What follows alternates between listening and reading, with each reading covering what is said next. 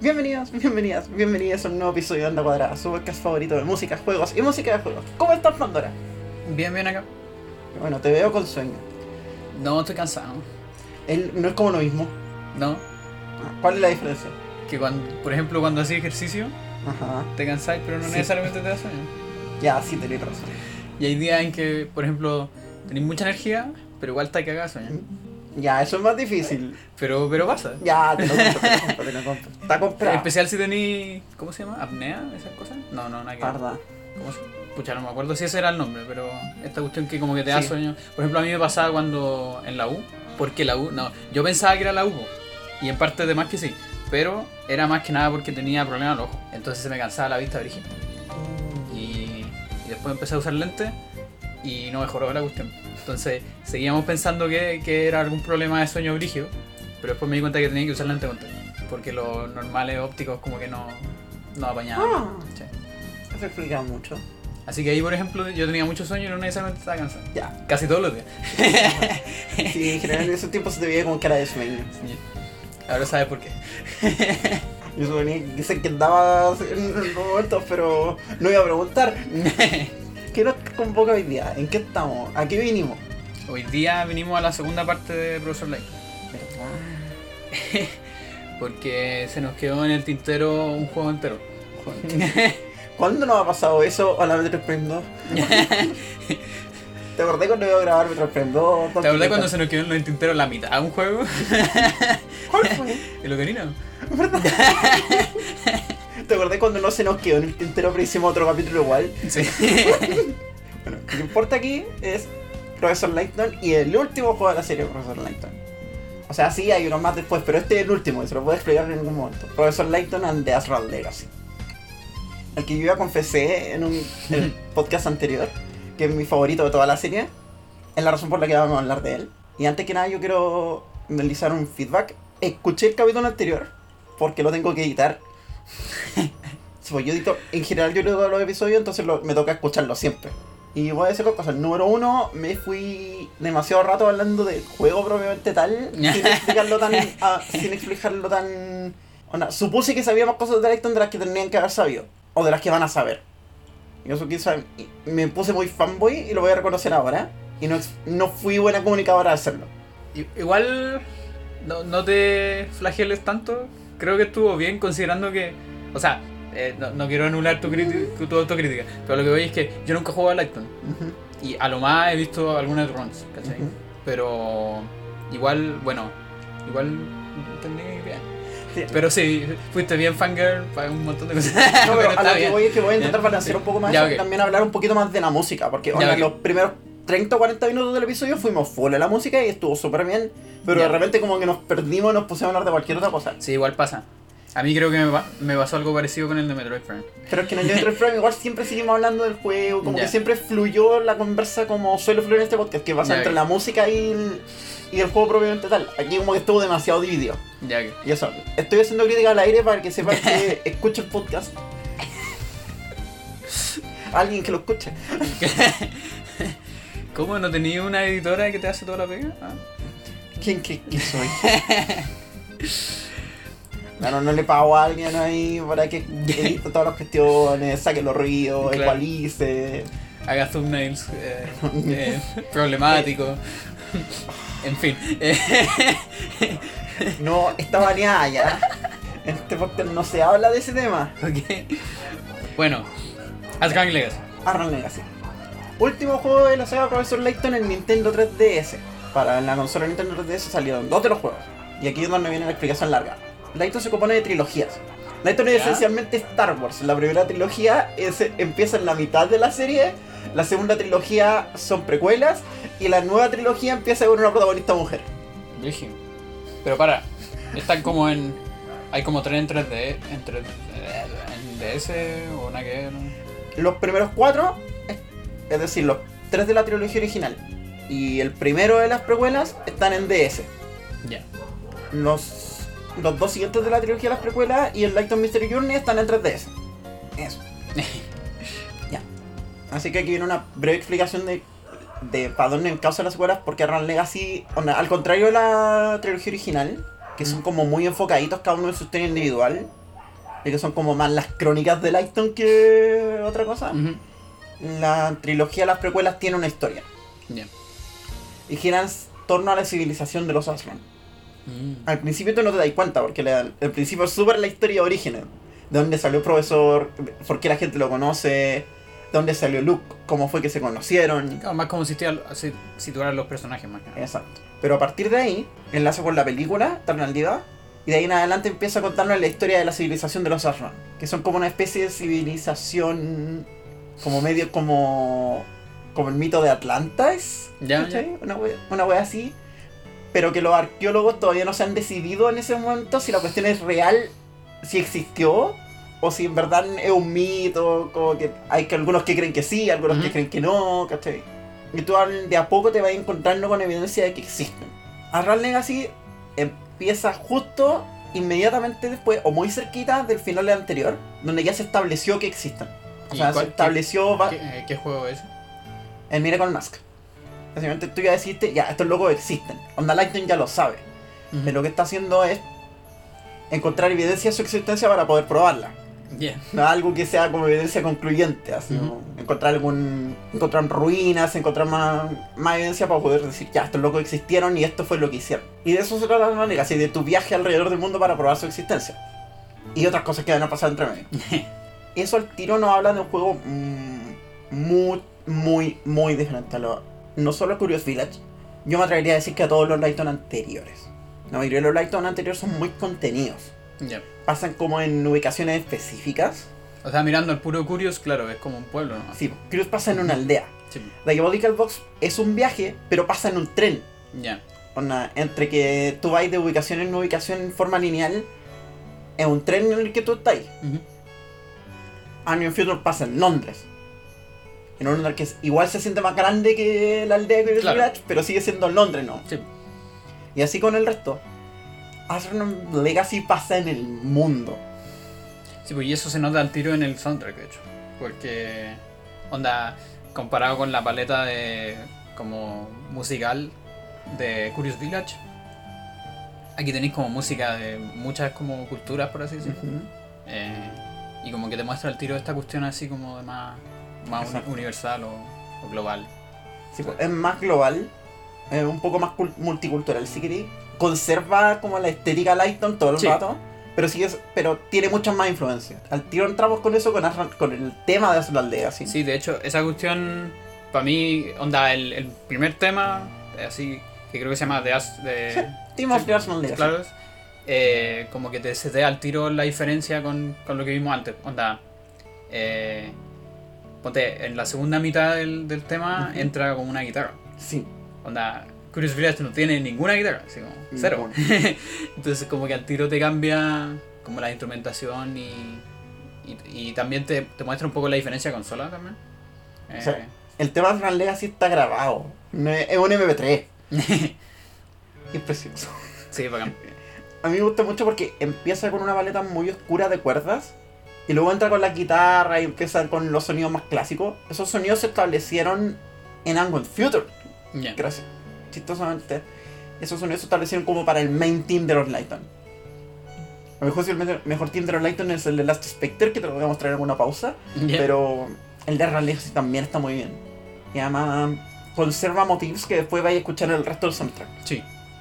Está como el motif de los Aslan, está el motif de. mm, de investigación, de misterio, todas esas cosas que funcionan muy bien para cerrar el juego. Vamos a mostrártelo súper claramente. Esto se trata, vamos a resolver este misterio de una vez por todas. Y claro, aquí tienen que hacerlo más grande porque, de nuevo, esto es algo que han ido construyendo en dos juegos y una película. Claro. Aquí se termina. Quiero recalcar eso porque de verdad, este es el- último Lighton. Ya. Y voy a insistir con ese tema. pero, pero entremos. Voy a ir cortando más o menos linealmente cómo pasa la historia para que se entienda el son. Llegamos a Frauenberg, que es el primer lugar al que llegamos. Ujú. ¿Por qué llegamos ahí? Porque nos reportaron que se encontró una momia viviente Ya. en ese lugar. Y es una aldea así como nórdica que está nevada, toda la cuestión. Tiene iglús, tiene toda esa entera. Tiene una paleta muy. Muy de ese sonido. Tiene hasta las cabeles como medio de que villancico. Sí. Pero claramente quiere evocar esa sensación como semi-navideña, semi-invernal. Mm. Sí, lo que es como Cascabel Pandero, como que ya est- está como tan asociado a eso que es como la manera más fácil de, Sí, de situar esa cosa. Pero también se siente extrañamente cálida. Sí, sí, de todas maneras. O sea, Frommer es como una cuestión tranquila, así como. Sí, porque de hecho hay otros temas que son como radicalmente distintos que son de lugares. Exacto. Que ahí vamos a llegar a eso. Por eso, Frommer está como con esta sensación mucho más tranquila, te va presentando esa, esa escala, para que te entre el pueblito y el pueblito en verdad está conmocionado por esto que está pasando, así como Ya. alguien pilló esto y oh, ¿qué significa? Así que está ahí, tú ahí, tú, toda una tontería y empezáis a entrar al pueblo a conocer la gente y te encontráis con los puzzles. El tiro, aquí vamos con el tema de puzzles de Arrow Legacy, que es Puzzles Road. Ya. ¿No No. es puzzles? No, no es después, Puzzles. Después hay puzzles más adelante. Te voy a explicar por qué Ya, después ok. más adelante. No, es Puzzles Road. Ya, ok. Es el tema de los de puzzles de Arrow Legacy. Como te conté en el podcast anterior, todos los Lightnon tienen temas de puzzle diferentes. Igual que los. Ace Attorney tienen todos temas de Crow Examination diferentes. Y este es el Legacy. Y raro. Sí, porque de hecho, eh, entre el nombre y como la, la sensación que me genera, porque me genera harta como anticipación, comparado con el de Curious Village, que es más como concentración. Sí. Eh, como que claro, pues lo veía así como una previa hacia los puzzles, ¿cachai? No. Así como, no sé, pues, se está abriendo la puerta y, y como que después de esta cutscene Claro. chiquitita va a haber un puzzle, ¿cachai? Eh, sí, no sé... Este Pero ¿cómo se siente en los puzzles? En los puzzles es como más meditativo que otros temas. Ya. Onda, es mucho más lento, tiene un pulso de es tres cuartos si no me equivoco. Se siente más relajado. Y de nuevo está todo el rato marcando pulso con metalófono. Tiene un par de cuerdas, pero están de fondo. Claro. No, tampoco es como que sea tan estresante. No, para nada. Onda, si quisiera hacerlo, yo creo que de partido hubiera sido más rápido. Pero igual se siente extraño comparado con otros temas de puzzles de la serie. Aunque ese flujo tampoco es tan anormal. Ya. Ya en Last Spectre los temas de puzzle estaban deslizando para allá. Y como que aquí como que se fueron full en esa dirección. Por Ujú. una dirección más de intriga, como de... Claro. Eso. Como un poco para lo, de, para lo que viene, después del puzzle. Más que Exacto. el puzzle en sí. Con la implicancia que tiene el puzzle sobre Claro. todo más que el... Aquí más que...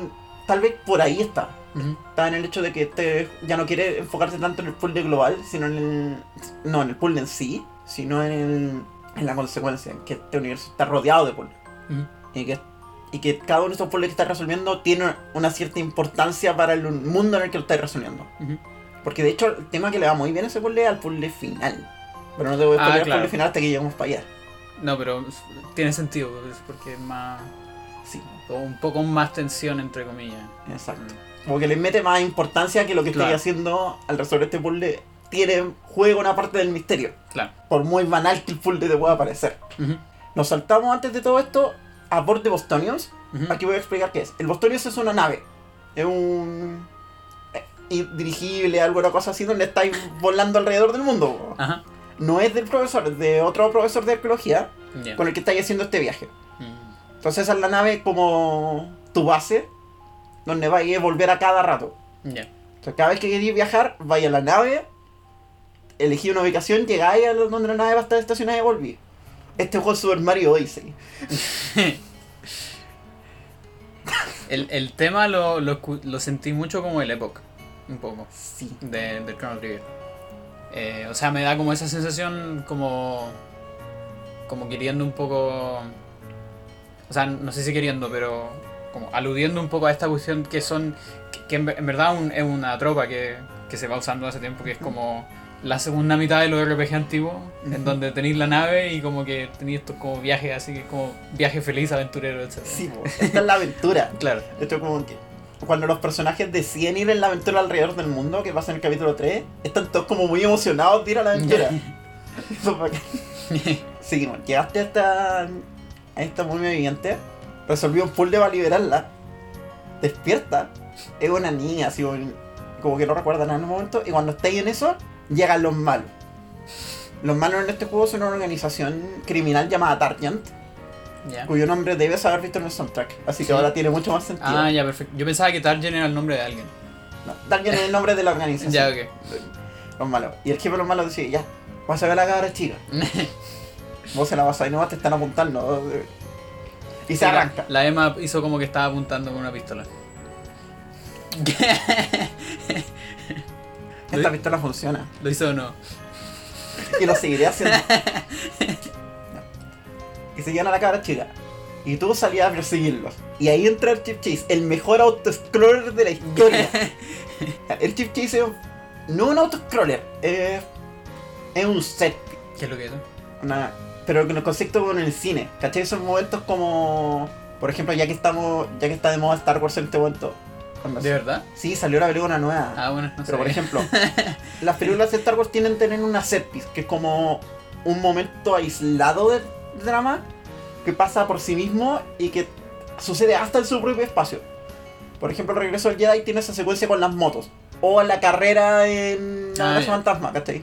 Que pasan como en un momento aislado y tienen como su propia lógica. Ya, ok. Que claro, igual atan con la Pero, historia, pero, pero igual, hay- sí, pues igual es como importante. Lo siento más como cuando el alcohol milenario escapa de la weá. Sí, pues. Algo más así. Exacto. Pero que claramente son una secuencia así como larga que podría Claro. aislar. Claro. Hay juegos que utilizan pieces. Por ejemplo, los Uncharted tienen caleta de secuencias que son como. Onda, si lo queréis decir efectivamente, son casi glorificadas. Pero que tienen gameplay. Pues tú estás ahí así como. Ya, en el fondo tú sabías que esa secuencia no la va a fallar. Que va a seguir como un script súper sí definido. Pero que, se, que lo que tú sentís que tiene gameplay, que tú sentís que tiene amenaza. Y que cuando se filma correctamente. Porque son una forma tan limitada de gameplay que igual podía acercarlas más al cine que otras formas de gameplay. Claro. Podía hacer que se sientan muy intensas. Eso es lo que pasa con el Chip Chase. Los, los malos se robaron a la cabra chica, salieron en un, en un. en un aeroplano y vos saliste con el tuyo a perseguirlos. Y te tiran drones.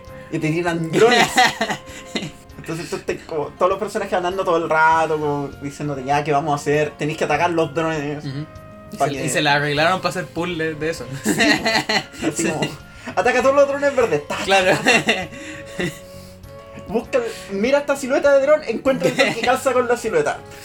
Entonces, y claro, su secuencia está súper scripteada. Mm. Pero funciona muy bien porque uno se ve preciosa. Onda, no sé si habéis visto esa secuencia. La vi cuando, cuando hiciste la longatón. Esa secuencia es preciosa. Yo no sé cómo la hicieron. De nuevo, en 3DS. Sí, po. A 60 FPS. Onda, no se ve así en la RAM porque mi capturador anda como 40 máximo. Pero a 60 FPS corre en la consola. Sí, pero yo usa el mismo truco que, que la mayoría del. Onda, la mayoría de los juegos, si es que no todos los juegos, tienen que lidiar con el tiempo del jugador en el fondo. Eh, siempre vemos esta cuestión de que la música está generalmente diseñada para ser loopeable, Ujú. porque no sabéis cuánto se va a demorar el player. Y aquí hacen lo mismo con la cutscene.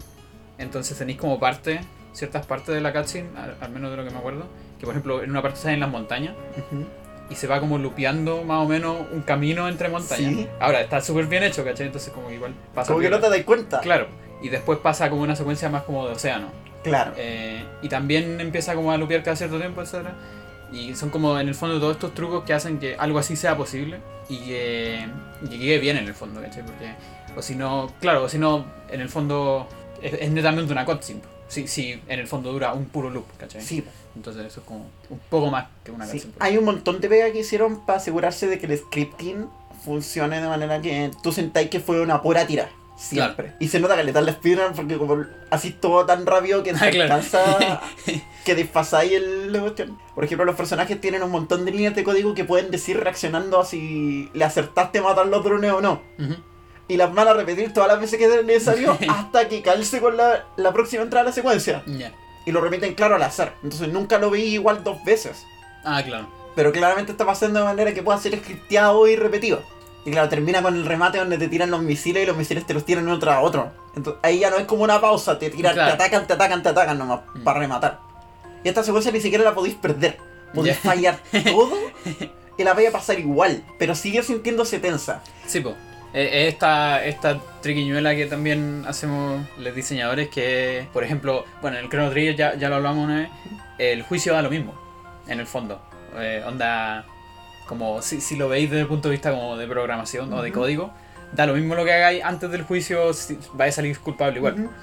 Pero el hecho de mostrar esas cosas y como demostrarle al jugador que tus, eh, tus acciones tienen consecuencias, aunque esas consecuencias no sean reales, solamente el hecho de decirlo como el jugador no tiene acceso al código, eh, es suficiente en el fondo. A mí me gustó mucho cómo entra el chip test con ese golpe de piano al tiro. Sí, Y te establece una tensión que no habíais visto en un soundtrack de Lightning antes. Se siente a medio camino de ser un, un Pursuit de Attorney, pero con identidad. sí. De hecho, en mis notas también tenía. Me recuerdo un tema de eso también. Pero sí. Y no, tiene todo el rato esa progresión bajando desde la. No es cromática, pero es como esa progresión de. Que va bajando la séptima, sexta y quinta al tiro. Entonces, como va bajando permanentemente, el loop es súper fácil de hacer. Porque la cuestión de la quinta, la dominante lo upea al- sola. Pero como es des- descendente, se va sintiendo tensa siempre. Claro. Tiene una voz que se siente un poco más como que te está dando aire para respirar. Pero esa es la voz que te golpea con la batería. O sea, como que siempre hay una tensión ahí abajo. Y no, otra vez haciéndolo en el estilo de Dayton, con los golpes medio sincopados. Ujú. Esta vez con un chelo en el bajo en vez de un fagot. Que igual le mete más seriedad al tema. Eso. Vamos con el tema. Vamos al tiro. es uno de mis favoritos del soundtrack. Sí, es súper bueno. Así que por Tomohito Nichibura del soundtrack de Professor Layton and Natural Legacy, Airship Chase.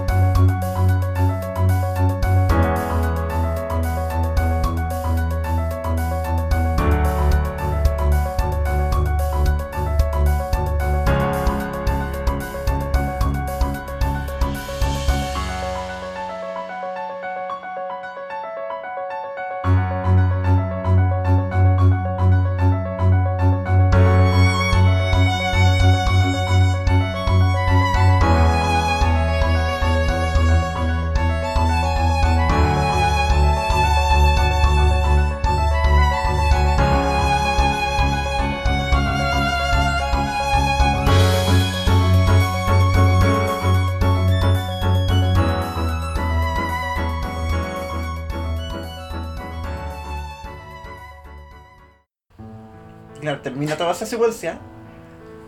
Te acercáis lo suficiente a la nave, entráis a la nave, empecé a encontrarte con los manos, lográis recuperar a la cabra chica, o al menos lo intentas, Ujú. te vuelven a amenazar. La cabra chica resulta ser Mewtwo, tira un pulso electromagnético y se mete a la nave. De verdad, así como que hace un gesto, tira un pulso electromagnético, se mete a la nave, la nave se va a pique y aterrizáis como en un pueblo perdido en medio de la nada, el pueblo de Koth. Ya. que es como una caleta de pescadores que está más abandonada que la cresta, así como... Ya, perfecto. Eso, como que, ¿qué pasó ahí? Porque el tema es como súper terrible, así. O sea, como súper triste. Es que más que triste es abandonado. Y es Sí, por sí, eso sí, mismo. Esto es una aldea así como con 20 personas, así una caleta fantasma Ya. Sí, me, me suena un en poco medio de a- la nada. Me suena un poco a esperanza de Sk- Skate Super Arcade, que lo vamos a ver en el futuro. Es que el tema menos esperanzador en la historia. Exactamente, ese es como parte de la, de la talla. O sea, en verdad no es una talla, tiene una explicación de historia, pero eso lo vamos a ver en, en otro capítulo. Así que... Spoilers. Spoilers. Pero sí, como que... La primera vez que lo escuché como sin ver el nombre, dije así como, oye, pasó algo, así como brígido. Así. Sí, bueno, es el tema de este pueblito abandonado, donde llegaste de casualidad. No, muy poca gente lo conoce. Que tú estás ahí de la nada tratando de recuperar esta cabra simplemente porque cayeron ahí. Y claro, empecé a avanzar, lográis recuperar la cabra. Y entre medio te encontré con que este pueblo tiene, porque ella lo encuentra, un santuario perdido. Ya. Y que ese santuario es un santuario asrano. Asrano. Asran, ya, voy a usar Asran. A- Asrani. Asrani. Eso no sería una, Eso es una buena traducción. Santuario Asrani. Entonces, y entra y como que recupera las memorias. Ya. recuerda su nombre. O por lo menos lo dice. Como que todavía está medio confundida con todo. Ya. Y de a poco empieza a recuperar las memorias. Su nombre es Aurora. Y ahí Recuerda supongo, ahí supongo que suena... Perdón, perdón. Sí, ahí debe sonar de Echoes of the Past. Ya, ok. Tiene todo el sentido. Sí, o Echoes of the Past suena como en esto. Como en ruinas, en memorias, en ese tipo de lugares. De hecho, creo que tiene parte de los motifs que escucháis. Sí, es el que tiene parte de los motifs que escucháis en el tema principal. Si no me equivoco. Ahora, igual así todo, eh, ese tema es como bien como decisivo. Sí. Casi como juicio a veces.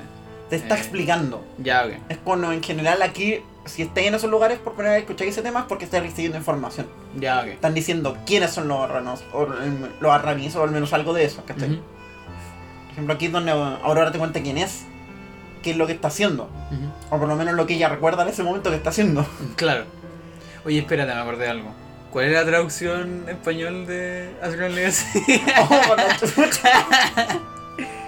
que eso es súper raro porque el término Asran en rigor no em- viene de la traducción gringa. No me acuerdo cómo es que en la traducción japonesa. El- Pero sí, en español es Ashadanti. Porque sí, porque, porque puede. porque aguja dinámica. Yo culpo de esta cuestión a los que sea que hayan hecho el doblaje de Eternal Diva en español. Porque Eternal Diva tiene la primera mención explícita a la civilización de los. a la civilización arraní y probablemente ellos son los responsables. Volviendo al tema. Claro, ahí suena Echoes of, Echoes of the Past que es muy. de cierta forma es muy. de topearte información. ya. Información que no necesariamente siempre es buena. Ujú. Aquí, por ejemplo, te empiezan a explicar qué es lo que necesita Aurora para recuperar su memoria y que puedan entender, una, recordar quién es ella y dos, desbloquear el legado de los Ashman. Que es que necesitáis encontrar cinco huevos que están alrededor del mundo. Si este juego de verdad es Mario Odyssey, puedes salir a explorar el mundo en una nave para encontrar coleccionables. Es Mario Odyssey. Entonces aquí como que por primera vez tenéis como más un objetivo en el juego. Sí. Al Eh, principio solo como está más diciendo claro, como lo que está ahí pasa- pasando, pero aquí se decía un objetivo. Tú vas a salir a encontrar esas cuestiones porque es mejor que las tengas tú Claro. a que la tenga Targent. Si Sí. Targent ya la está buscando. Por eso querían robarse a Aurora. Porque Claro. ella los puede llevar a ese donde estén esas cuestiones y ellos son una organización paramilitar gigantesca que puede perfectamente destruir lo que encuentra a su paso para robárselo. Ujú. Ya para, ¿y ahí suena The Town's Past? ¿O todavía no? Creo que en una de esas sí. Ya. No, es que no me acuerdo completo el orden. Sí. Ah, ya me acordé de dónde viene Toad's Past. Mm. Vamos a seguir. Salís del pueblo, con la niña, con Target siguiendo de los pasos por detrás. Y antes de salir al mundo decidí, ¿sabes qué? Vamos a hacer una parada en Londres para equiparnos, para tener todo lo que tengamos que tener para salir. Porque el profesor, el profesor piensa, Big, Big Brain, no vamos a ir a tontería loca. Organicemos esto bien, planeemos el viaje con cuidado, vamos para acá, vamos para allá, tengamos provisiones, no sabemos qué nos podemos encontrar. Así que se van para Londres. Y en Londres por mientras está pasando una embarrada por sí misma. Ya. Y llegan en Londres ya y con el objetivo solo de aprovisionarte para el viaje. Pero entre medio te encontrás con un robo en un museo. Que sucede que contenía una exhibición relativa a los Asran. y que se sospecha que Target está involucrado en el robo. Entonces tú te metís como por accidente en esa trama. Ya. En el museo suena de Town's Past. Ya, ok. Que dicho sea de paso, es original de Professor Layton and the Dia- Diabolical Fox. O como le puedo decir, según la traducción en español, que es la mejor traducción, Profesor Layton en la caja de Pandora. Ajá, mira. Interesante. Interesante. Bueno, ese Oye, Eso- hablando de Pandora, por fin vamos a tener carnets. ¡Yes! Solo tenía que decirlo. ¡Yes! Vamos, aguante. Sí. ¡Ya era hora! No, yo por un momento con todas las cuestiones que estaban pasando temí que la iban a postergar, ya no Sí, había yo también, excusa, también tenía pero no. Sí, afortunadamente. Sí. Hasta me sorprendió lo bien informadas que estaban las funcionarias del registro civil, porque solamente no lo están. Sí, la- No, sí, hubo harto trabajo. Muchas gracias a los que hicieron eso posible. Sí, se agradece. Se agradece. Ya, volvamos al tema. Y Ese- ya. ¿Iba a decir algo? No, no, no. Ya, después. Esto. No. Lo voy a recontextualizar. En Diabolical Box, en la última. En el último color que llega ahí, hay un museo. Y una versión de ese tema suena en el museo. Y como este el último juego de Professor Layton, decidieron tirarle como harto cariñito a algunos Mm. temas como queridos de la serie.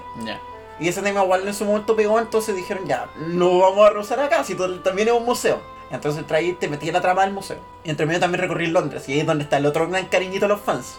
Ahí donde suena London Street. London Street. Ya, ok. Para referencia, en Professor Layton and in Future, Londres tiene tres temas. Ya. que suenan a medida que vaya avanzando la trama. Así como en Curious Village, en un momento pasáis de tener uno de los temas de la aldea a otro en el. cuando andáis como recorriendo. Cuando despierta la aldea. Exacto.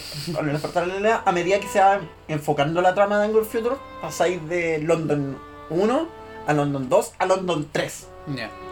Y el 3 el que se parece más. Claro, y el 3 tiene una versión en vivo que se grabó para el, CD para el soundtrack de, de Angle Future que se lanzó en CD. Y esa versión en vivo se puso textual en el soundtrack de Tron Legacy.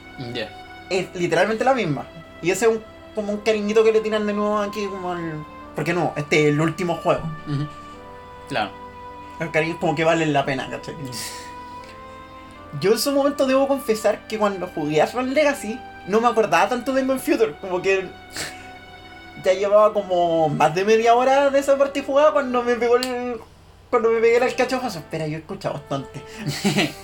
Sí, pues igual pasa. A mí me pasó con, con, el, con los Metroid al revés. Porque yo jugué primero los Prime. Ese fue mi primer Metroid. Y mucho tiempo después jugué el Super Metroid y caché que cales de temas son básicamente lo mismo. Eh, como ya sea como distinta instrumentación. En el fondo reimaginado más que nada. Sí, po. Igual Y recontextualizado. Sí, es súper cuática la recontextualizada que le pegan a este tema en este juego. Porque la versión original es con acordeón, súper el sonido de que conocimos de Curious Village. Sí, pues de hecho eh, se siente como súper melancólico y eh, como que el, como que el, el tono es como distinto. Exacto. Este se siente más majestuoso, pero Sí. sin quitarle ese como aire medio de tristeza que tiene el original. Claro. Si yo pudiera hacer un cover a mi elección en mi vida, así, cualquiera, suponiendo que tuviera la posibilidad de hacerlo, yo haría una área de ópera sobre ese tema. Y de hecho se presta como para eso, podría ser una, una sección que que cae como en una ópera. Sí, de, la, la segunda encima. parte del tema es súper eso, de hecho. Es como la parte brígida de una ópera, así como. Me imagino como las locas bailando, así, como Exacto. una iluminación brígida. Y no, acuérdate, esto es el Future, que el juego que, eh, que es cebo- cebolla. Claro, exactamente. como la ópera del profesor. Exacto. De hecho, Y de Claire. algún día voy a volver a jugar un computer. Bueno, pienso speedrunearlo, así que demás. Claro, te vais metiendo como en esa trama. Es donde aparece Searching for Clues también. Y creo que también es un tema que aparece en otro juego, pero no me acuerdo ahora. Y estáis como buscando evidencia de que cómo es que el robo salió tan perfecto que la policía no sabe nada. Y te empezáis a meter de a poco. Y claro, sale a la conclusión más obvia. Si Scotland Yard no tiene idea, la única posibilidad es que hay alguien dentro de Scotland Yard saboteando todo. Ah. Es como, oh. Y claro, al final probáis que el loco que estaba a cargo de la investigación en verdad era un plantado por Target Los pagos siempre. Siempre son los pagos. acá por la. Como alert. Siempre son los pacos. ¿Verdad que en mi run, en mi Longaton dije alert cada vez que le hago unos pacos? Sí, bueno, eran los pacos. Y claro, al final ese, ese loco era el responsable de la. Y entre medio, claro, aprovechan de cómo construir todo eso, de explicarte que Target es lo suficientemente grande como para haber plantado Claro. a alguien importante en Scotland Yard sin que nadie se diera cuenta. Y empezaron a contar todo lo que en el fondo hacen. Y esa investigación la tenían hace rato, así como sospechaban que tenían a alguien colado, pero en el fondo lo resolvís tú. Ujú. Y solamente queda toda la tontera de qué vamos a hacer con esto, qué vamos a... Entre medio además pasa algo súper interesante, conocí a los papás de Lighton. Ya. Los papás de Lighton viven en Londres, po. como que pasan a despedirse antes de que te vayas de viaje. Y me da tanta risa porque Lighton les dice ma y pa. Es como no voy a estar fuera de personaje. La cagó. Todo caso. Y claro, le hablan como los papás. Y claro, son abue- abuelos. Tú ya los conocíais porque los conociste en Miracle Mask, pero en una secuencia de flashback cuando Lighton era como adolescente. Ya, ok. Entonces igual conociste como a los adultos como de 40 y algo, ¿cachai? Claro. Ahora ya son mucho más mayores, así como... ¿Cómo qué edad tenía el profe? El- Aprox. Tiene 33 o 34 al final de Angle Future. Yo estimo que tiene como 31 en la... En Arron Legacy. Brígido, yo lo echaba más. Que se supone que es joven. Ya. Se supone que una de las cosas que te muestran en las Spectre es que fue que es la persona más joven que consiguió el grado de profesor en la universidad que estudia. Ya. Que de hecho esa universidad tiene lore. Así. La, la Green Challenge University aparece primero en Angle Future. Porque claro, si toda la historia de Angle Future tiene que ver con investigación, universidad, y toda la tontera, como que te la contextualizan ahí. Y ahí se entiende, por ejemplo, que Claire y el profesor estudiaron en diferentes campus de la misma universidad y por eso se conocían. Pero claro, esa universidad se supone que tiene historia, aparece como en todos los juegos de la serie, excepto en Curious Village, pero aparece de alguna manera u otra en los demás. Se supone que el profesor imparte clase en esa universidad. No sé cuándo, si se la pasa afuera. En todo caso, el profe, ¿cómo se llama esta weá? El profe Como taxi. ad, ad honorem, esta weá así. Tus profes que les pagan por no hacer clase. Fun, fun fact, hay por lo menos una escena confirmada en Eternal Diga del profe haciendo clase. Ya. Por lo tanto sabemos que de verdad sí hace clase. Pero, pero se la pasa escribiendo sus papers y no. Ya. Dejémoslo ahí. Mandan a clase por PowerPoint. Oh, me acordé de una vez, había un cómic muy bueno, así como el profe recibiendo las tareas de los alumnos. Ah, no, dice el, siguiente. Esto está mala. El siguiente. El profe me robaron la tarea. ¡Se la robaron! ¡Un misterio! ¡Look at Lighton Mobile!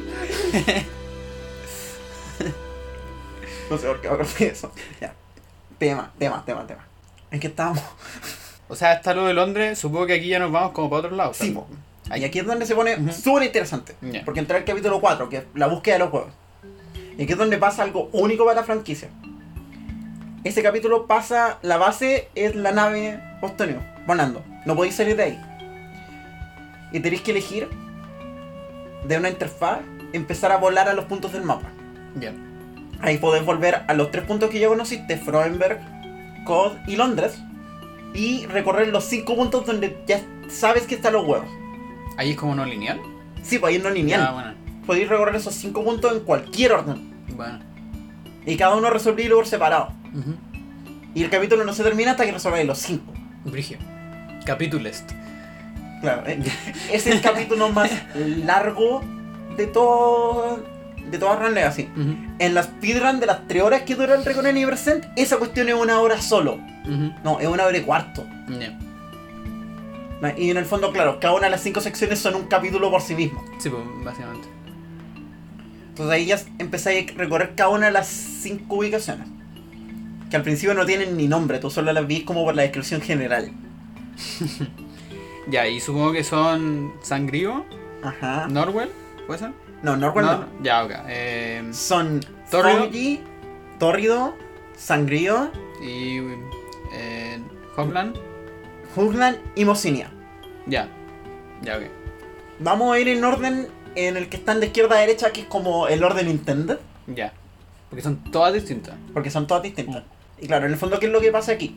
Luz general va a ser, va a llegar al lugar, va a empezar a explorarlo, va a saber dónde está el huevo, va a descubrir que hay algún obstáculo que te impide encon- encontrar el huevo, vaya a resolver el misterio involucrado con ese obstáculo y va a obtener el huevo. Claro. Entonces va a hacer el flujo como para que se entienda. El primer lugar que llega ahí es la jungla, Funky. Es como una aldea así como... Todo de hongo. Todo de... Todo es hongos. sí. Todo de hongos. Los personajes Sí, se llaman con nombres de hongos. Y tienen pelo de hongo. Como que. Todo en esta aldea son hongos, ¿cachai? Es como una aldea como en África Central, porque tampoco es como desértica, es como de, No, para nada. es como de hecho, jungla. Es súper tribal, como marimba y cosas así. Si vos escucháis marimbas, si escucháis flautas, Claro. ese es como el soundscape de esta cuestión. Y a mí me gusta caleta ese soundscape también. Sí, es súper único para la serie, nunca había escuchado algo Sí, como de de, hecho. este de este tipo. Al tiro te saca como, está ahí en otro lugar. Y el misterio aquí es, llegáis y están como en la celebración de una fiesta que se celebra usualmente, que tiene que ver con hacer que el jefe de la aldea la pase bien y se ría. Pero por alguna razón no se ha reído. Ya. No se ha reído y llevan días tratando de hacerlo reír y no logran hacerlo reír. Y la fiesta no se puede terminar hasta que se ría. Y él tiene el huevo colgado así como una insignia Ajá. aquí. Entonces tu misterio es ver por qué ya no se ríe, hacerlo reír y lograr que él- y ver si con eso podéis recuperar el huevo. ¿cachai? Claro. Ahí sale esa escena cursa en donde el- Lighton se pone disfraz de, pato. por- Esa es la mejor. ¿Y no funciona eso? No funciona. No. Así de brígido el caso. Así de origen del caso. Te voy a mostrar la cutscene. porque No sé si la vi en el, en la No, pero si solo viste el solo viste el modelo 3D. Ah, porque cancelaste. Ah, ya, perfecto. Que te que- salté la cutscene en la run. A todo esto, como mencioné, este es uno de los juegos de 3DS de la serie. Hasta um, Last Spectre la serie había usado sprites exclusivamente. Y en Miracle Mask se ganaron el salto 3D. Ujú. Y Miracle Mask se ve feo. se ve lo suficientemente feo que solo lo feo que se ve me hace no querer correrlo. bueno, tampoco me gustó tanto como los otros de la serie principal. No es que sea malo, pero es el que menos me interesa correr. Es que la transición a 3D siempre es complicado. Sí. Onda. No, no creo que a ningún juego le haya salido tan bien. Se nota que necesitan dos juegos, eso sí, porque Arran Legacy le- lo hace mucho mejor. Sí, están súper bien hechos los, los En modelos. Arran Legacy los modelos se ven mucho, mucho más cercanos a lo que se parecen en los sprites. Ya. No sé si tiene que ver con que remodelaron para que se parecieran más, si les cambiaron los ángulos, hay también algunos color- cambios con cómo hicieron el shading. Ujú. Pero en general los modelos 3D de Arnold Legacy son mucho más agradables a la vista. Se parecen mucho más a la pega que habían hecho con los sprites. Lo que de hecho se nota, porque en uno de los modos como bonus que podéis desbloquear, podéis ver los sprites Ya. o cambiarlo al modelo. Mm.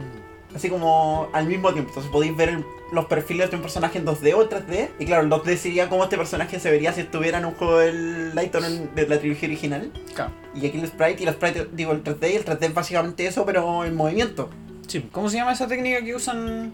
Que es la misma que usan los juegos de Dragon Ball Z, por ejemplo. O de anime en general. ¿Es el shading?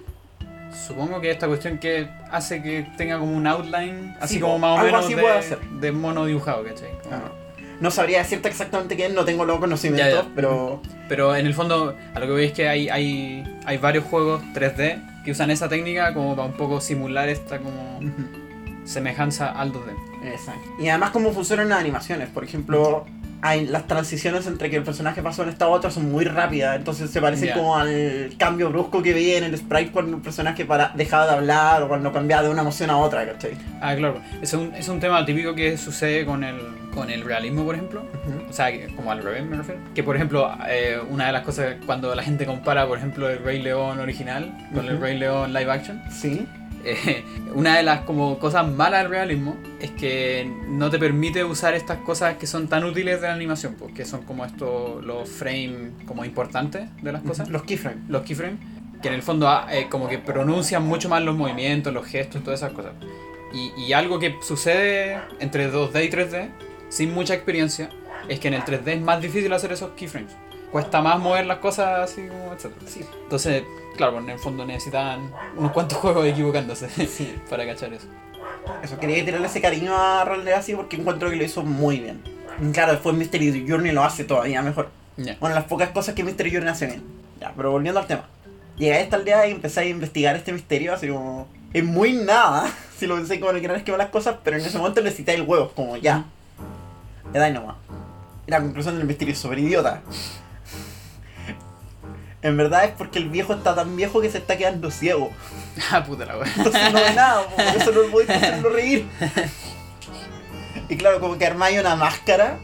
oye, vamos a armarle un accesorio, una máscara, para que la use y se va a volver a reír. Y la máscara que le armaste son lentes. Pero funciona como muy bien en lo estudios que es la aldea, porque claro, en la, en la del misterio, la- el concepto de decir lentes, como que no te lo hubieran entendido. Claro. Pero si inventáis que me armar una máscara para la ceremonia, lo van a entender. ¿cachai? Claro. Y esa, esa, esa necesidad de comunicarse como entendiendo que está en una sociedad un poco menos avanzada tecnológicamente. Que si bien puede producir, puede pulir cristal y todas esas cuestiones, no tienen el concepto asociado de lentes que tenemos nosotros. Ujú.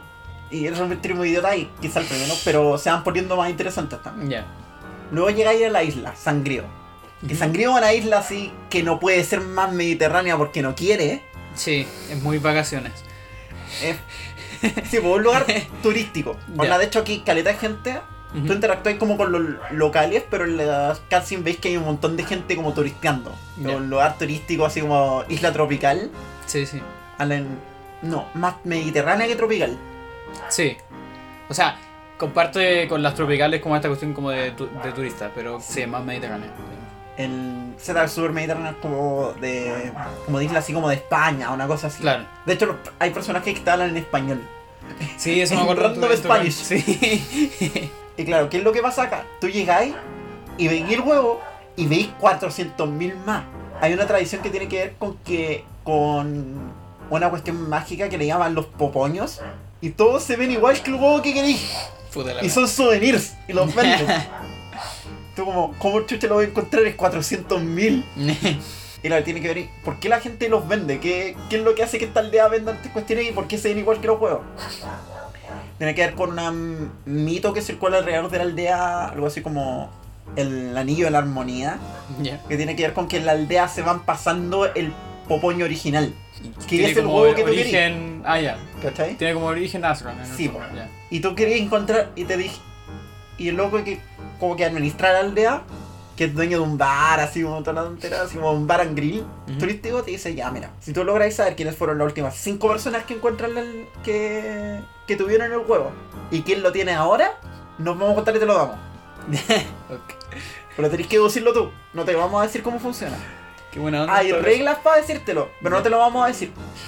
Eso porque él cumple las reglas para pasárselo. Entonces, claro, hay un misterio que empecé a interactuar con la gente para que la gente te vaya diciendo, yo tuve el huevo en algún momento, se lo pasé a alguien más, y tú vayas entendiendo, ah, pero se lo puedo pasar a esta persona, esto se lo puedo pasar a esta, y así. Y de hecho, en algún momento reconstruís tú mismo la secuencia de cómo le pasaron los personajes a los personajes.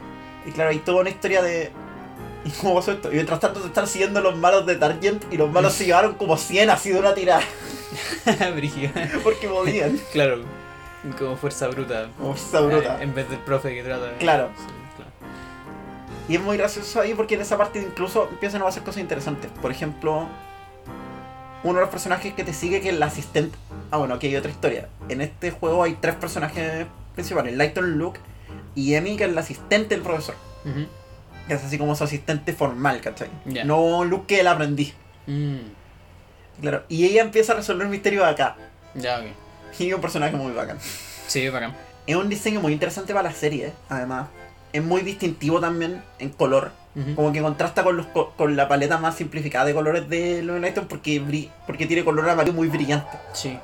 Que es una técnica que muchos personajes usan para destacar. y claro, es como chora, así como que se le Sí.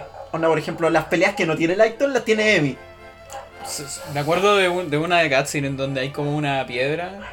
¿Verdad? Tú querés sacar una piedra para que para poder pasar para bloquear una cascada y Emi va a escalar la weá y le pego la patada a la piedra. Chao. De hecho, intenta hacer lo mismo para entrar en otra parte y no le funciona. Y como. ¿What?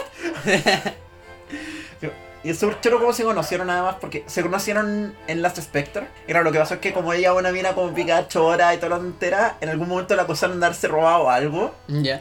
Y como que na- nadie la quería escuchar, nadie quería Mm. ayudarla porque, ¿qué importa si era una ladrona? Lo que el profe en ese momento dijo, ¿sabes qué? No me parece.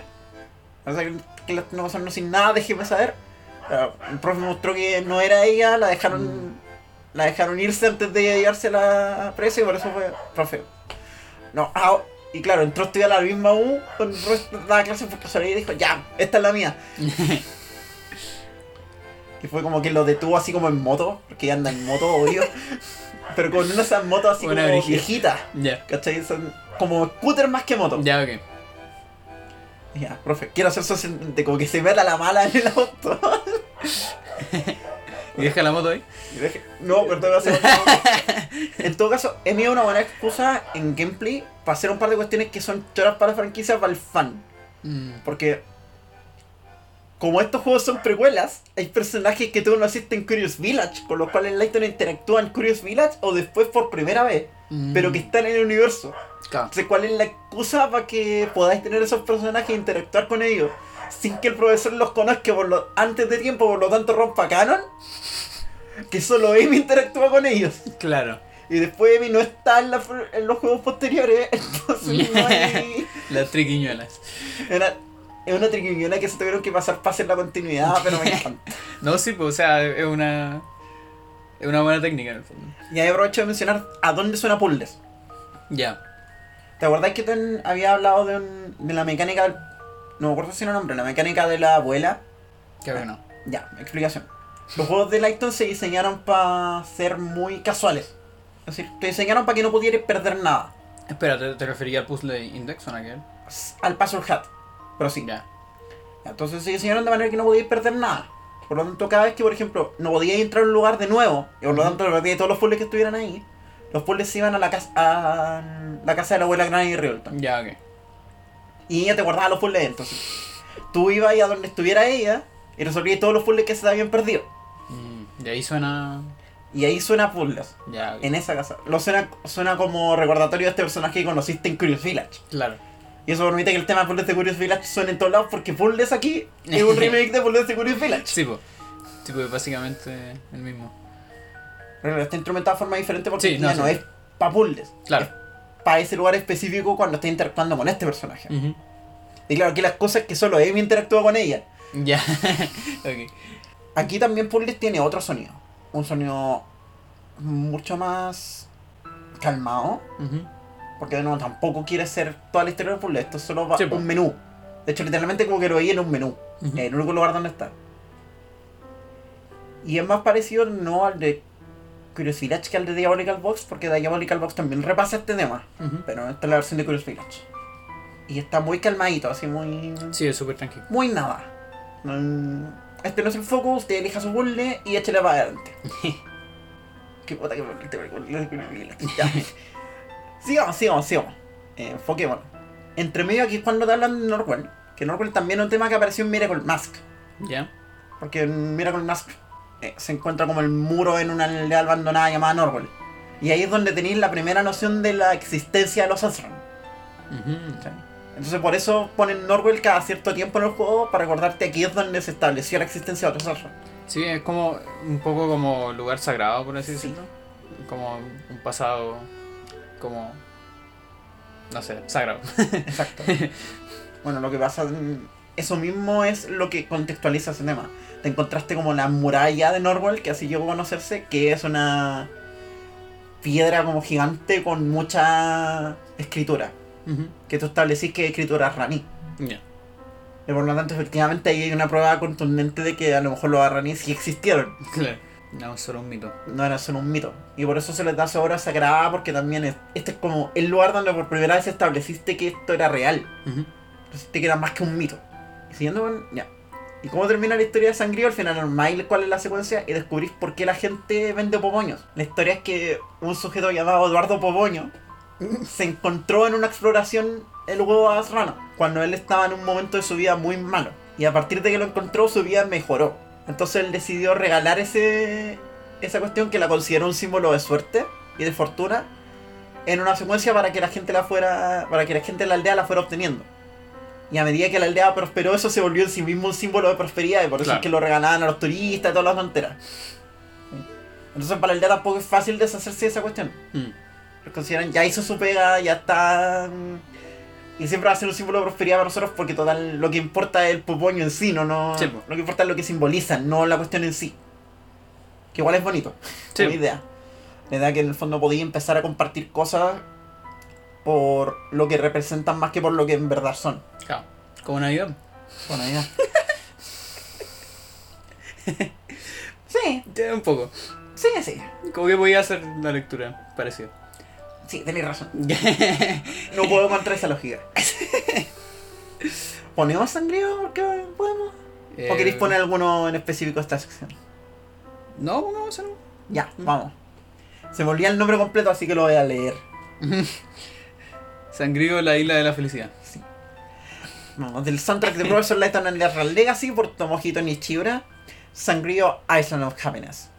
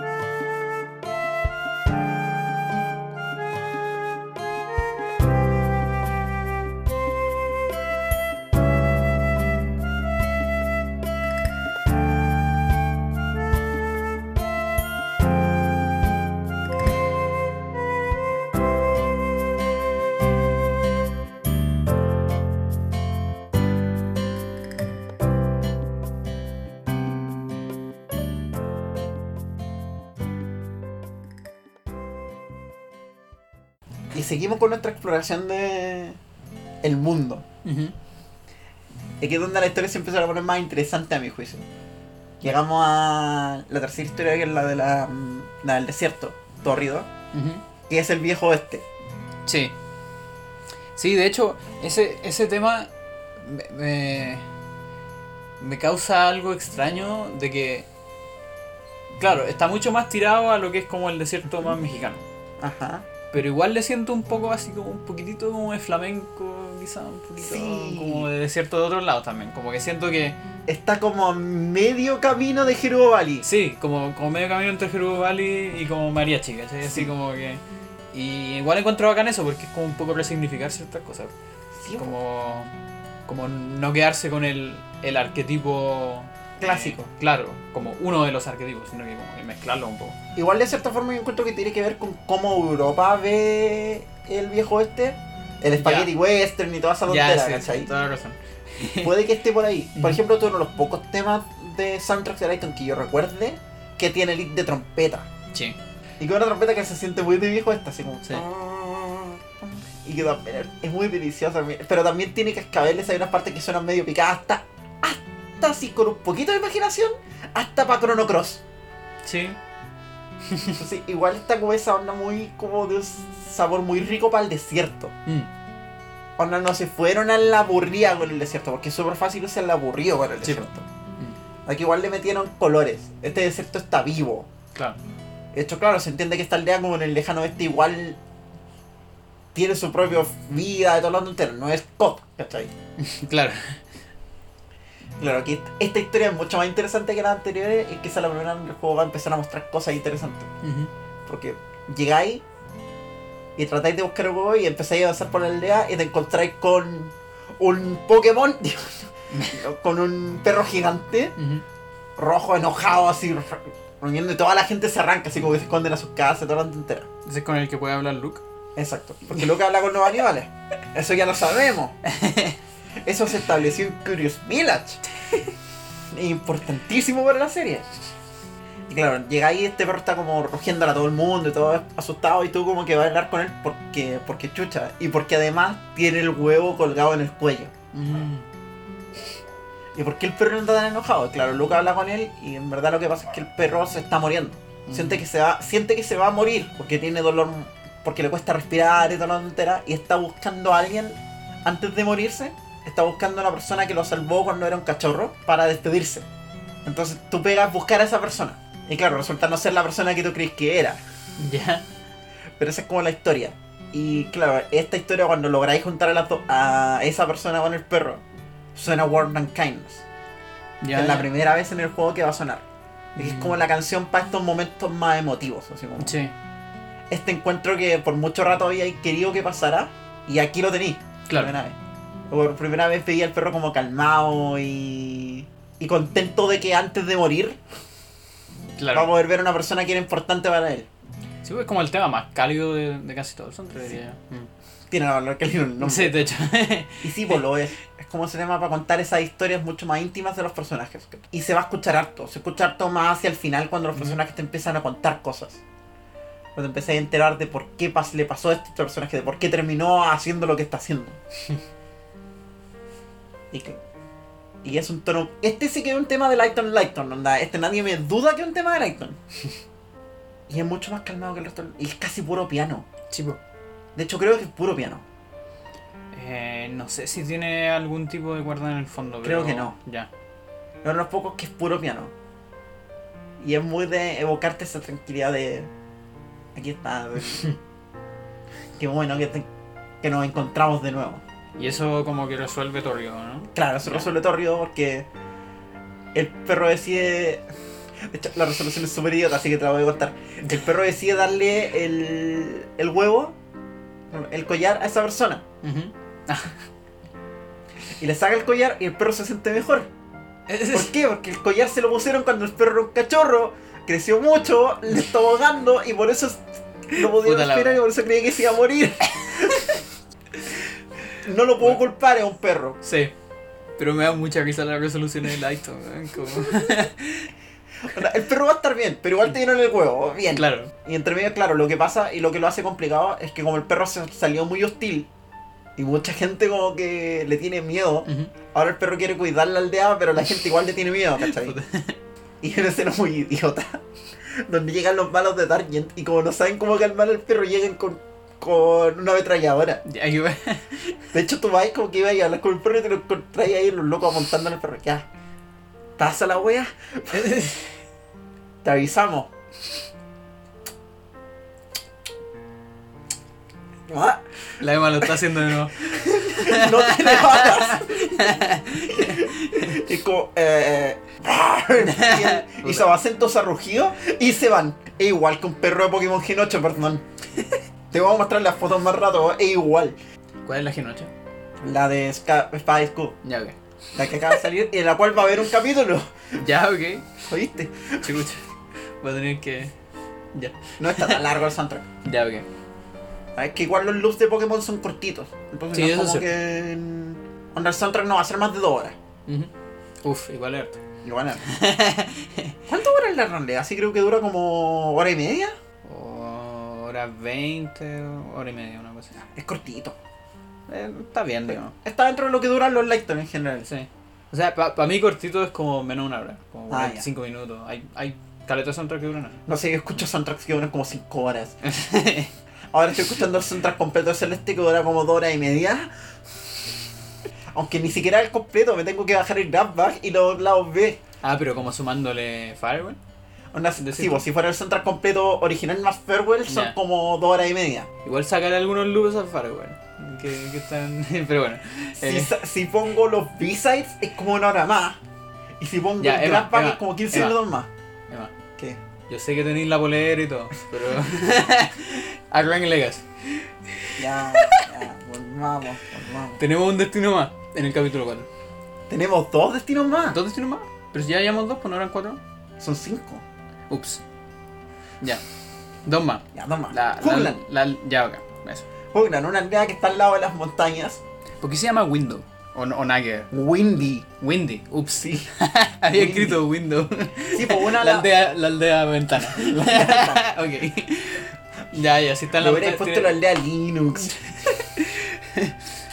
Si está en la montaña, entonces ya tiene Sí. mucho sentido. Está en las montañas donde sopla viento.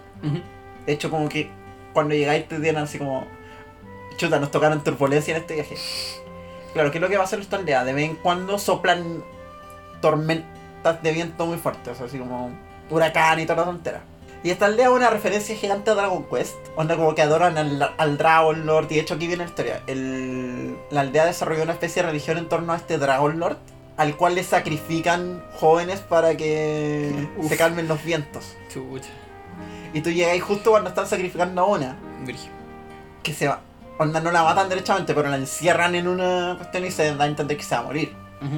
Y esa cosa que se llama Romilda estaba comprometida con un chico llamado Julian. Romeo y Julieta, no, ¿dónde? Y, claro, y, y él le ruega que por favor no haga esto, pero ella, ella va y se entrega para que. Mm. para este sacrificio. Y tú pegas evitarlo. Onda en ese momento ni siquiera te importa el huevo. Esto es una cuestión maravillosa. Porque tú llegáis buscando el huevo, pero te enterís de esta cuestión. Esta cuestión que te parece tan profundamente injusta. La religión siempre haciendo cosas. Y va y no va y, y se, te, se te olvidó el huevo. Onda, Aurora casualmente menciona que cree que el. que el santuario donde están encerrando a la cabra puede tener energía Asrani, Ujú. pero en ese momento no te importa.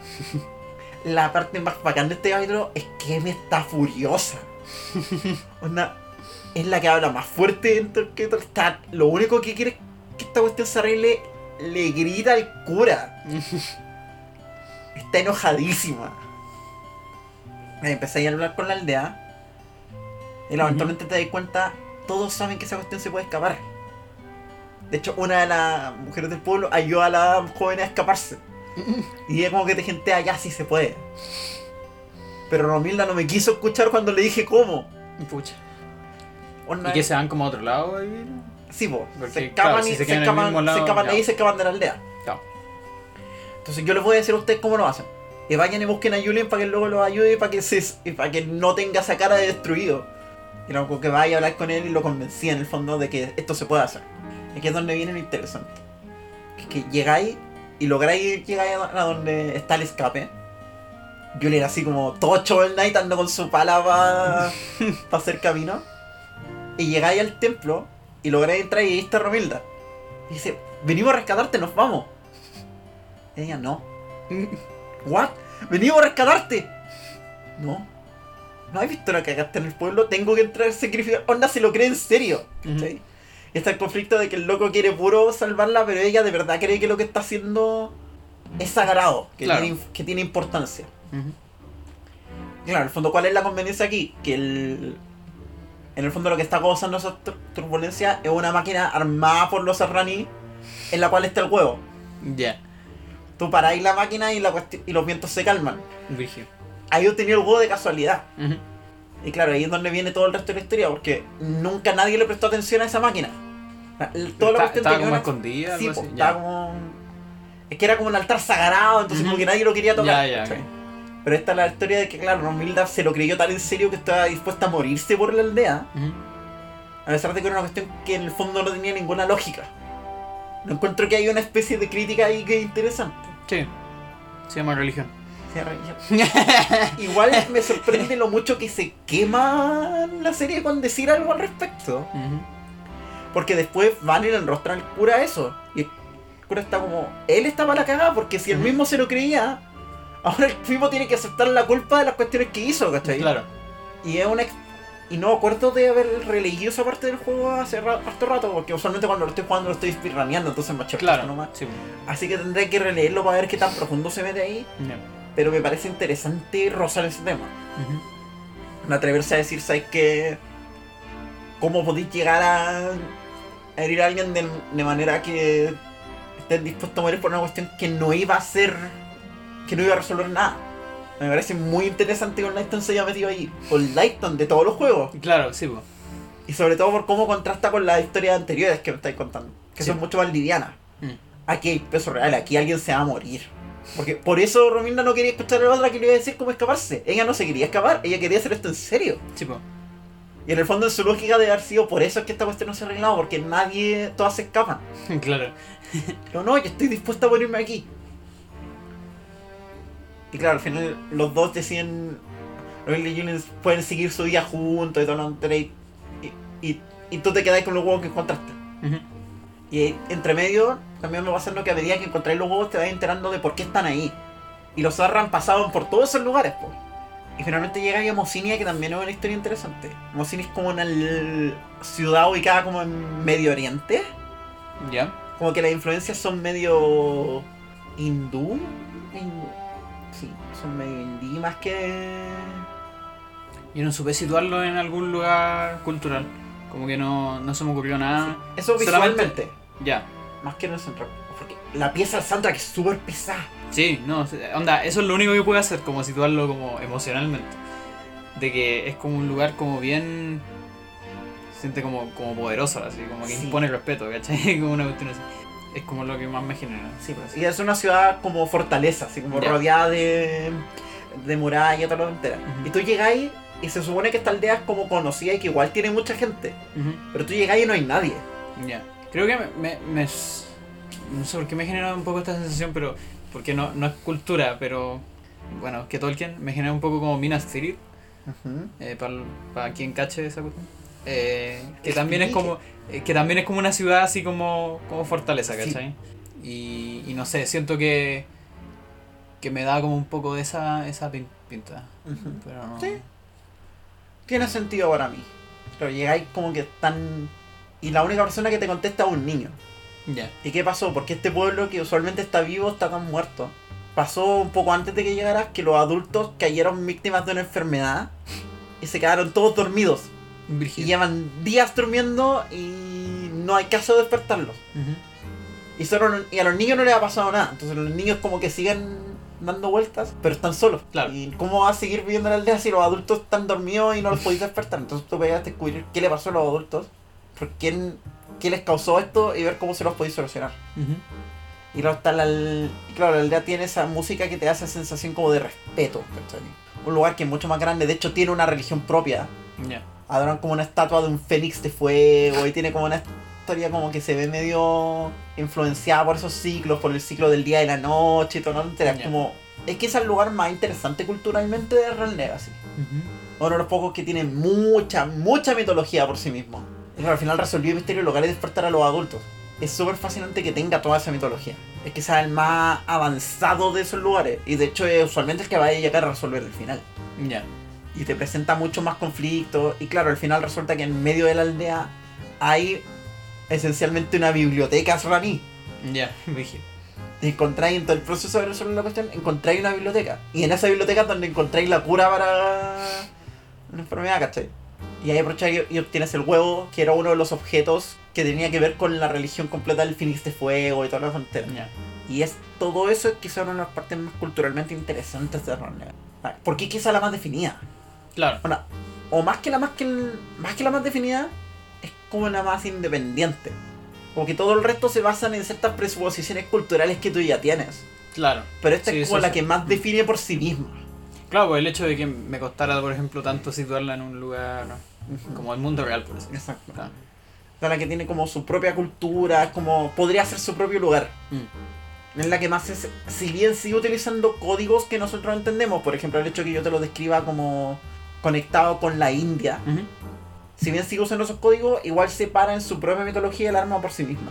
Y eso a mí me parece muy fascinante. Sí, eso. De hecho, es, es como lo más difícil de hacer eh, desde el punto de vista de diseño y historia, etcétera. Eh, porque, pucha, igual, de repente, o sea, nosotros hablamos mucho del tema de los arquetipos y todas esas cosas, que siempre son herramientas y, y que en el fondo es como usar un bagaje cultural que tú sabes que la gente tiene, ¿cachai? Entonces, igual es como a veces un poco irse, irse a la segura. Llegar con estas cuestiones nuevas es como de lo más peludo en general.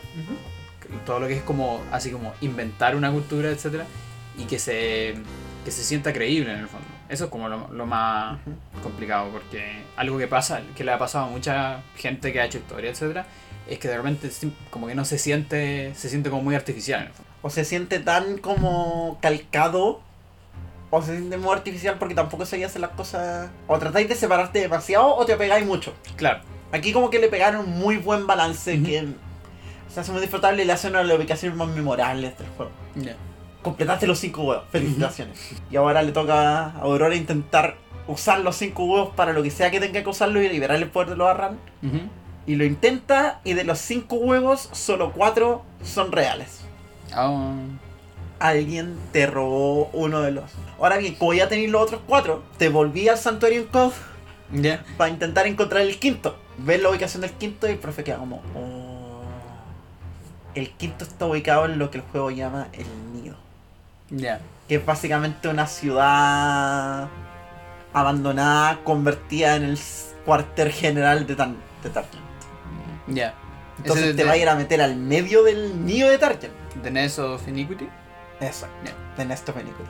Que es un tema más criminal que la. Sí. Eso es criminal, criminal. No, ¿Te acordáis cuando hablábamos en Curious Village del tema de lo. de cuando te metías por abajo las cañerías? ¿Ya sí? Y que era como. peligroso pero juguetón. Sí. El tema de The Nest es peligroso pero peligroso, peligroso. Sí, de ahí Sí. no salís vivo, cabrito. no, y de hecho, siento que varios temas de eso. Eh, como que se te da al tiro el contraste con Curious Village. Porque, bueno, de hecho, ese tema tiene algunas cosas, lo sentí con algunos como guiño a Picking Up the Pace, Sí, que es de aquí mismo. que también está ahí mismo. Eh, Pero Picking Up the Pace suena como en todos los momentos de tensión, así como cuando Ya. te están apuntando, cuando. Ya. Todos esos momentos como en que la cuestión se puso más peligrosa. ujú. Sí, pues y de hecho, la sensación que me da, porque no sé si usa algunos motivos iguales. Creo que tienen algunos sí, tiene- parecidos. tiene algunos parecidos. Eh, como suena harto después y tiene como este nombre, etcétera, como que me da un poco la sensación como que como que el profesor todavía no puede tomar el, el ritmo, ¿cachai? No. Todavía no alcanza picking up the pace, por así Sí, decirlo. Y también esta misma cuestión, ponte con el tema de. ¿Cómo se llama? De. Target. eh, comparado con el de Don Paolo, por ejemplo. Que tenéis como estos dos malvados, pues, ¿cachai? Sí. Pero como un malvado que es como más. No sé si gracioso un poco, Sí. ¿cachai? Como, esta cuestión, como más traviesa. Versus un malvado como que es malo, ¿cachai? Así como Sí, que son malos. Claro, Don Paolo un loco sí, que tiene una vendetta personal contra Sí, Light, claro, por razones súper po. que al final, al, al final del día igual accede a ayudarlo, ¿cachai? Claro. Tarkin de una organización paramilitar Claro, que corrompe policías, tiene una ciudad completa dedicada al crimen, es- Sí, pues. Y- son malos malos. Y todas esas cosas decantan finalmente en The Skull. tengo que hablar de Descole. ok. Que, que el más malo de todos los malos. Sí. Oye, el tema de Descole es brutal. Sí, por eso, a eso voy, pues si yo estoy hablando solamente, como no conozco tanto la historia, estaba hablando netamente de la música. Como que todo decanta musicalmente En todos estos temas como malvado al más malvado. Sí, po. explicación. Descole es el gran malo de la trilogía de las precuelas. Y su tema es original de Professor Lighton and Eternal Diva, la película. Ya, abrí. Por eso es que es mucho más largo que el resto del soundtrack. Ya, tiene sentido. Onda, el loop es como 4 minutos. Sí, pues escaleta.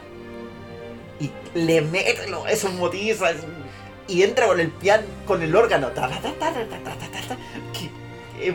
Sí, pues. Es súper pesado al tiro. Y termina como súper épico, casi. Sí. Y claro, al final tampoco el, él tampoco es parte de Eternian, pero también tiene sus propias intenciones malvadas que se deslizan aquí. Y al final resulta que una de las personas que iba contigo era Descole. Y ¿Cómo? te traiciona en el último minuto. Así como alguien disfrazado. Sí. Ya. Se hizo pasar por alguien para hacerte para Me brigé. colarse en tu pega y eventualmente traicionarte. Y claro, ahí es donde está esa cutscene maravillosa que te mandé, de la cual tengo que hablar porque le ha pasado, alguna vez hablamos aquí de que hay muchos soundtracks que no liberan toda la música. Es lo peor. O sea, es, que, es que me da como rabia. No- Nos pasó ponte, en, en Titan Souls, así como la última canción del True Ending, no está nomás. No está en el soundtrack. El soundtrack Sí. está terrible desordenado más encima. Sí, más encima, es cierto. Nos Sí, pasó con Celeste antes de tener el Grand Pack. Claro. Nos pasó. ¿Con qué otro juego nos pasó? Con unos Metroid Prime no nos había pasado. No, Metro Prime no tiene todo. Eh, pero, pero me acuerdo que en uno te mandé cosas de fuera, parece. El Eternal Darkness. Ah, el Eternal Darkness, sí, pues, eh, ya, ese, eso, ese lo entiendo un poco más, porque de hecho en Eternal Darkness pasa un poco al revés. O sea, salvo este tema extra, que, que el que te mandé, porque ese es de la demo, ¿cachai? Sí. Entonces como que lo entiendo. Pero en Eternal Darkness pasa al revés. Hay más temas claro, que que no están en el juego y que debieran haber estado, lo- por la chucha. Bueno, pero bueno, muchos problemas. Ya. Lo, lo que pasa acá es que hay una cutscene maravillosa. Que también es un homenaje a Curious Village. Porque el profe se tiene que armar un parapente con pterodáctilo para Sí, a Discord. Qué chucha. De hecho, como que me da risa, como que el profe dice, ah, vamos a usar eso. Y el tiro le hizo, no me diga que va a armar un planeador con eso. Qué wea, profe. Está una de mis canciones favoritas de ese juego. Donde va encima. No es la Tiene, primera tiene vez un duelo de espadas. tiene un duelo de espada donde Desco le tiene una espada, Claro, y el, Y el profe no tiene una un espada. tubo. sí. así como un tubo de cobre. Y se lo corta, no sé cómo.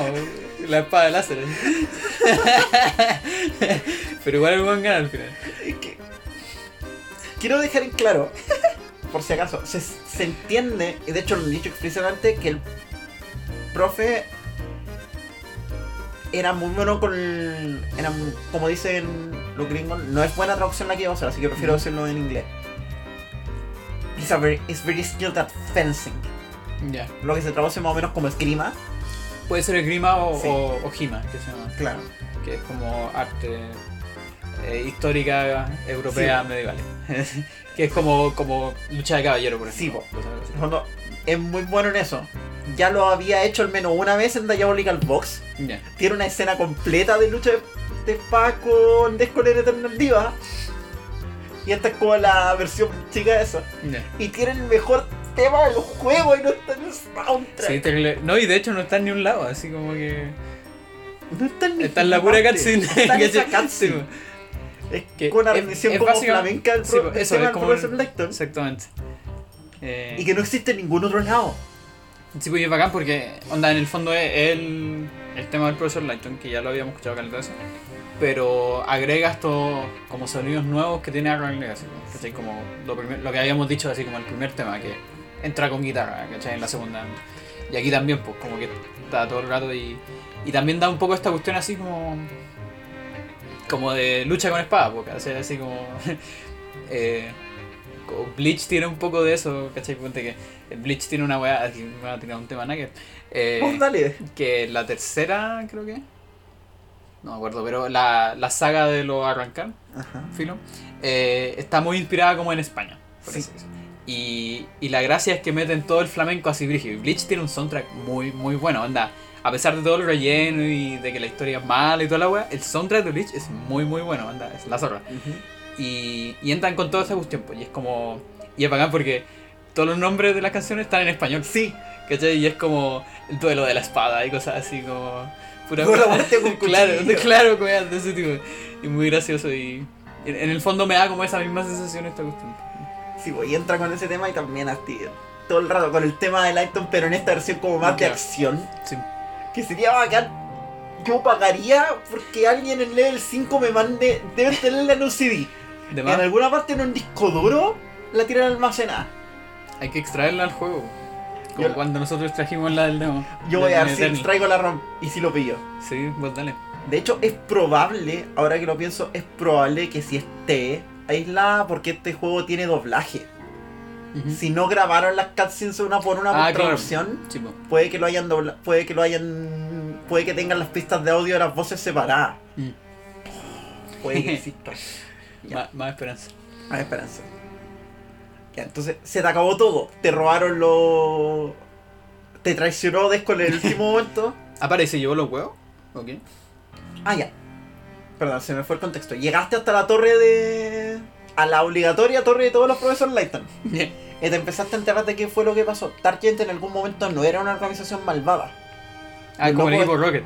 No, No, los locos eran como que tenían la intención de encontrar la civilización Arran, Ujú. pero se fueron poniendo cada vez más brutales con sus métodos hasta que se volvieron una organización paramilitar. De hecho, hay una cutscene completa en Miracle Mask donde básicamente tienen decenas de camionetas con, Brígido. con metralla apuntándole Descole. Para que Descole colabore con ellos. Ya. Entonces llegáis a conocer al líder de, de Targent, Leon Bronev, que es un arqueólogo que está obsesionado con extraer el poder de los Asron. Te desafía un juego, le ganas, obtienes los huevos y lográis ir, desarmar de los huevos por tener una llave. Ahí es cuando Descole aparece, te traiciona, Ya, ok. se queda la llave él y se va de vuelta a donde empezamos, a Frauenberg. Y se mete adentro para... Porque ahí es donde está el secreto de los Asron. Y para eso necesitabas los cinco huevos, para armar la llave. ¿Y ahí está el santuario o ver? Para allá vamos. Llega ahí al santuario, que el santuario también tiene de nuevo esta aura súper de... Aquí ya es derechamente místico. Sí, sí. Místico hasta con poder. Como, como un, sí, como de un pasado como perdido, por así decirlo.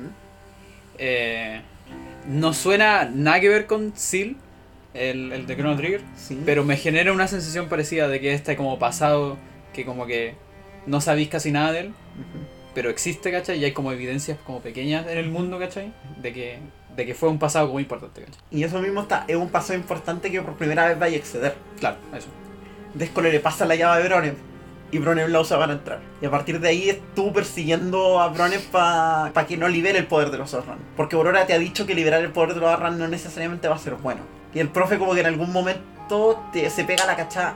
No, ya sé que chucha el poder de los Arran. No podemos detener este, tenemos que detenerlo. Y no te explica por qué, porque empieza a pasar todo demasiado rápido. Claro. Entonces no tiene tiempo para explicártelo.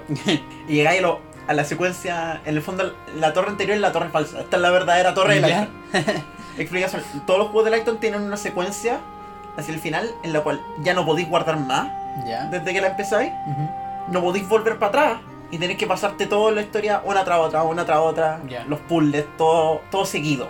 Eso es como un poco como los RPG eh, Sí, antiguos. el punto de no retorno. El punto no lo exactamente. De, de aquí para allá no podéis volver. Ya. Y ahí te empiezan a tirar los puzzles más cabrones, ya. seguidos, uno tras otro, uno tras otro, uno tras otro. Los jefes finales. Los final. claro. Claro, y ahí al final, tú y Luke, y suenan. Ahí suena de Astronaut Soundtrack. Y claro, también te, suenan, te explican con A Tragic Fate qué es lo que está pasando. Y ahí Ah, ya, ya, perfecto. Ya sé. al final. Y Bronem está dispuesto a todo para liberar el poder. Y para hacerlo tiene que depositar una sola cosa más en el santuario. La sangre de la guardiana. Oh, de Aurora. Tiene que matar a Aurora. Brígido. Pero para ahí no le puede sacar así como un, un No, pedacito. Tiene que matarla. La encierra en una cuestión ceremonial que está ahí. Toma una daga. Y eso libera el poder de los. Y aquí es cuando nos vamos a mandar un trop super clásico de literatura. Ya. Aurora no es humana, Ya, claro. Ah, es Aaron. es Anron. Ah. Pero tampoco es. Aquí es donde viene la explicación. Mm. Los Asran eran una civilización muy avanzada que logró cierto nivel de prosperidad. Lo suficientemente avanzada como para construir una serie de autómatas llamados los golem. Construyeron a los golem para que los golem hicieran su trabajo. Pero los golem tenían conciencia. Por lo tanto, le pidieron a los Arran poder ser liberados y, tra- y convivir al mismo nivel que los Arran. Y los Arran les dijeron, no, chúbalo. Puta. Y los castigaron. Los golems se rebelaron y destruyeron a los Arran por su incapacidad de empatizar con ellos. ¿cachai? Y los arraní que sobrevivieron decidieron apagar a los golem y los dejaron encerrados en la. en, en esa cueva, en ese santuario, Ya, sí. con una única guardiana, la última golem. Mm. Ah, entonces una cola. Sí. Ya, perfecto. Y claro, es la voz de los Asran diciendo estamos arrepentidos de haber hecho esto. Ya. Y claro, ¿qué es lo que pasó?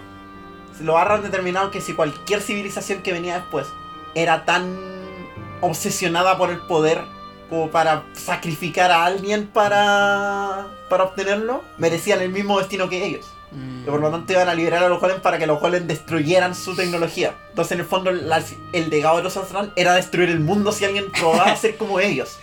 Ya, sí, ese es como Tengen Topa. Una referencia al- Pero claro, está como esa idea como de la civilización que jugó a ser Dios. Claro. Como que los locos. Está esa idea como de la conciencia del robot y todo eso ahí metido. Y ellos dijeron, no, te vamos a destruir. No, si van a hacer esto, los humanos no han crecido. Sí, sí, es como, es como la- el, el arquetipo del gatekeeping. Así como previniendo que otro. Exacto. Ah, que otros cometan claro. el mismo error que tú ya cometiste. Claro. Pero claro, ahí cuando se dan cuenta que pueden evitarlo, pero tenían que hacer un sacrificio, básicamente sacrificarse a la posibilidad de morir, Lighton, Luke y otros tres personajes deciden hacerlo. Incluso el propio Bronner que se da cuenta que toda su vida peleó para conseguir algo que lo va a destruir a él y a toda la humanidad. De hecho, cuando se lo dice, Bronner se da cuenta, "Weón, no merezco seguir viviendo esta tensión. le dice, weón, todavía podemos arreglarlo. Podemos parar esto. No tenéis por Después qué- Después como- ahí, Ahora no tenéis por qué quedar víctima de tus errores. Ahora hagamos esto. Claro. Podemos arreglarlo. Y claro, y viene el puzzle final. Que el puzzle final es cuático. No sé si viste Merran. No, guardo todos los puzzles. El pero- puzzle final no tiene instrucciones. Ya. O sea, te tira como un verso en Arrani, pero no tiene ninguna instrucción más. Ya, Virgin. No tiene hints, no tiene instrucciones en pantalla. Toda la interacción la haces con la pura pantalla de fondo. Ya. Y tenés que deducir en base a lo que te diga esa pantalla qué es lo que tenés que hacer. Y ensayo y error, ensayo y error hasta que te salga. No lo podéis perder. Pero es súper diferente a todo el resto de los puzzles de la serie porque no tenéis nada. ¿Ese es donde tenéis como que ordenar unos símbolos? o- No. ¿No? Ya. No, este es donde tenéis que tocar unos símbolos que te aparecen en la pantalla y tenéis que hacer cosas. Y no tenéis nada. Nada, el juego te dejó ahí. Solamente lea usted lo que dicen estos versos, interprételo. Y eso es súper fuerte para el juego porque todos los puzzles de momento Sí, tenían una interfaz. No tenían una explicación como amigable o unas instrucciones. Este puzzle ni siquiera te da instrucciones y tú no habías visto la interfaz del juego antes. Virgin. Así como que tú quedas ahí así como, ¿qué bueno el juego no me va a decir nada? No, claro. es el último puzzle. Y claro, lo resolví y aquí es donde se pone fuerte porque ya. Lo lograste, paraste a los Ujú. paraste a los Golem. Y con esto los Golem todos van a morir. Porque claro, ¿cuál es su propósito ahora? Ya los Ah, paraste. claro. Mm. Y eso incluye a Aurora. Y esto esta secuencia maravillosa con Luca, terrible triste. Y una versión más del tema de Profe Lighton que tampoco está en el soundtrack. Ah, otra más, Virgin. Sí, esta es una versión completa orquestal Ujú. que es mucho más grande. Que igual es interesante. Te- Probablemente te voy a tener que mostrar la canción. Aunque esa cutscene no se puede saltar. Ya en volada la escuché en tu. no. What's going on? The Azran Sanctuary has fulfilled its purpose. And so too have I. I thank you all. Aurora! I must fade into obscurity along with the Azran. That is my fate. I am the last of the Azran golems. My body will soon cease to function. I'm sorry. No, stop! Come with us!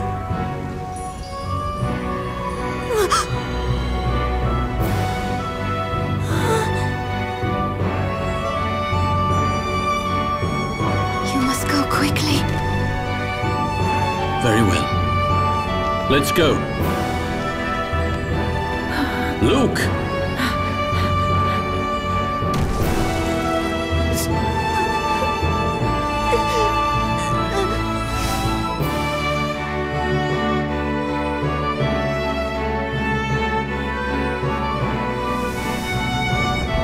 Goodbye.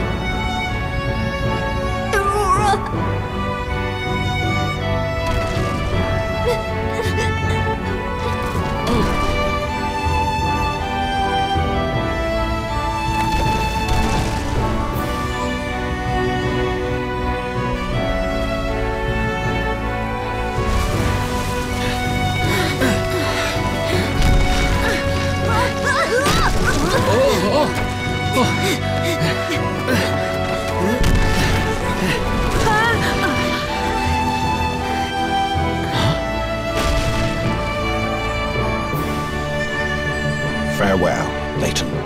Discole! Y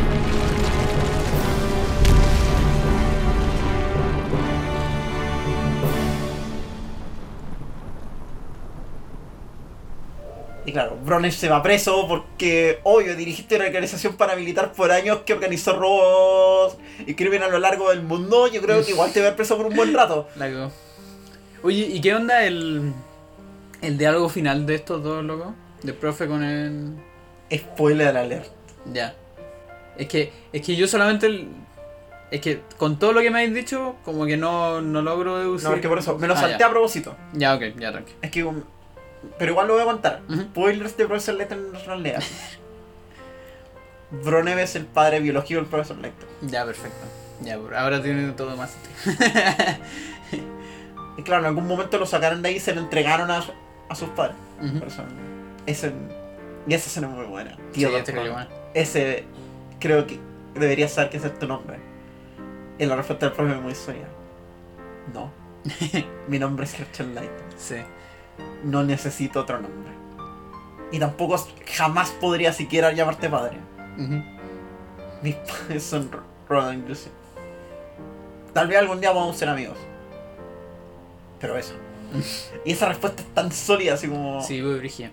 es súper difícil en ese momento porque no lo expliqué, pero hay un montón que aprendemos en los- la trilogía de las precuelas sobre los orígenes de Lighton, sobre quién es. Claro. Y claro, lo aprendemos al revés, como que esto nos lo explican al final.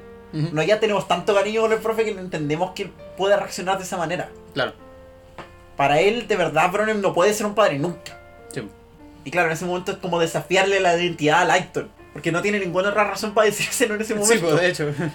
o para desafiárselo. Claro, el profe ya está consolidado en ese momento. Ese momento es cuando el profe entiende quién es de cierta manera.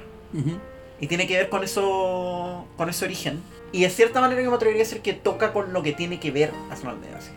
Ya. Con el plot como general. Lo que yo había contado cuando hablamos de Gun Future, en el que era anterior, era que Aslan Legacy trata mucho de. No, era que Gun Future trata de dejar ir la pérdida. Claro. Pero yo creo que Astral Legacy es, de una manera u otra tiene que ver con la identidad. Es decir, con entender quién eres tú Ujú. y de dónde viniste. Que claro, está este origen de los Arran que nos empañamos tanto en obtener que perdimos lo que de verdad nos importaba en ese momento. Targens implica que pasó de ser una organización bien intencionada, aunque Claro. un poco extrañada, a volverse una cuestión extremista criminal porque se olvidó de cuál era su intención original. Y se obsesionó con una meta más que con lo que importaba de por qué estaba ahí. Claro. Y en ese mismo proceso de esa organización perdiendo su identidad, volviéndose un criminal, lo mismo pasó con los Arran. Los Arran pasaron de ser una cuestión mítica a ser estos locos que estaban dispuestos a quemarnos a nosotros porque cometimos sus mismos errores. Y de la ambición, ¿cachai? La ambición que ellos mismos tuvieron en su momento cuando construyeron a los Golem, de la opresión que ejercieron contra ellos. Y de que Target esté dispuesto a hacer lo mismo. Claro. Están esos temas ahí Sí, pues y aparte la cuestión final del profe, pues, ¿cachai? Sí. Que este como ataque a la identidad del profe también. Sí, un poco. entender claro, él no sabía claramente quién es y no entiende como todo esto porque él mismo no se acuerda mucho, como que ahora se está enterando. Ya, claro, sí. pues. Pero en el momento en el que le traen eso, no, Ujú. yo soy Herschel Layton. Y ese momento de consolidar, este es el profesor Layton. Y obvio que después de esto iba a ser famoso y toda la gente le iba a querer preguntar cosas. Claro. Probó la existencia de una civilización que se suponía teorizada por décadas, pero que nadie había podido probar. Obvio que todo el mundo lo conoce. Pasáis los créditos, Ujú. en Shirley Sunday, A todo esto, hay tres temas en el soundtrack que no he mencionado porque son los temas de los minijuegos. Sí, eh, que de hecho están como al final y Sí. como que. Como que, claro, están como aparte de un Sí. poco del contexto de las otras cosas. Sí. Esos son, como te expliqué, todos los Lighton tienen tres minijuegos Ujú. y estos son los temas de los tres minijuegos. Ya, ok.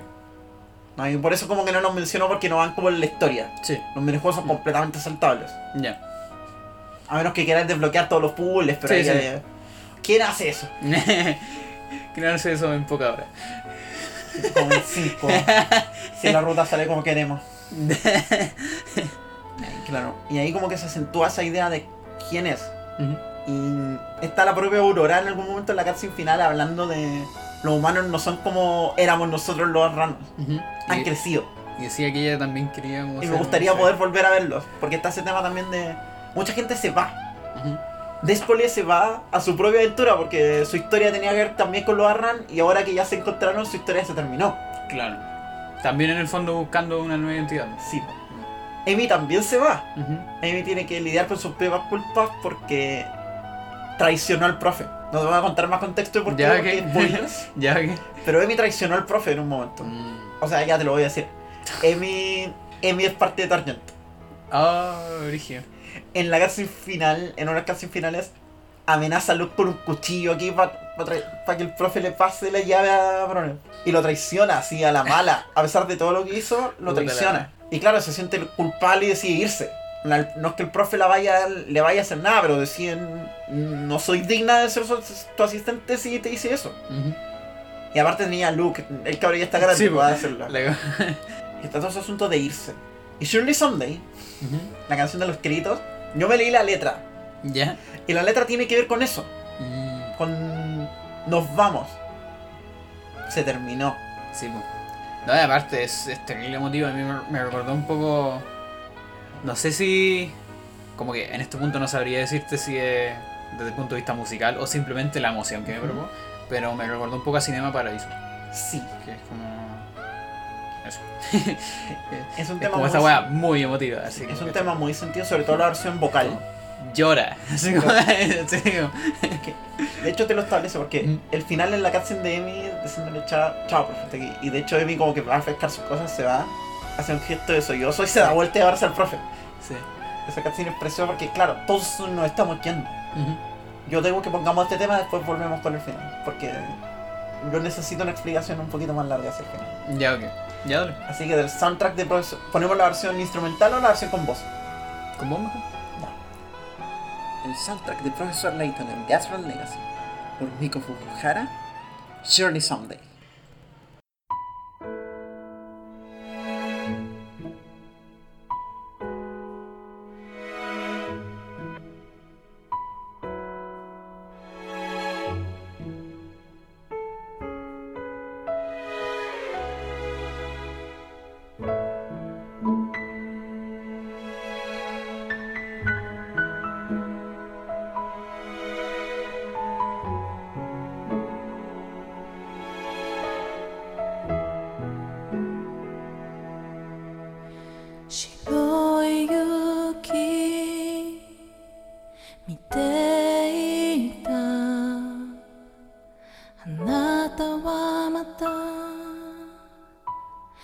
旅に出るの。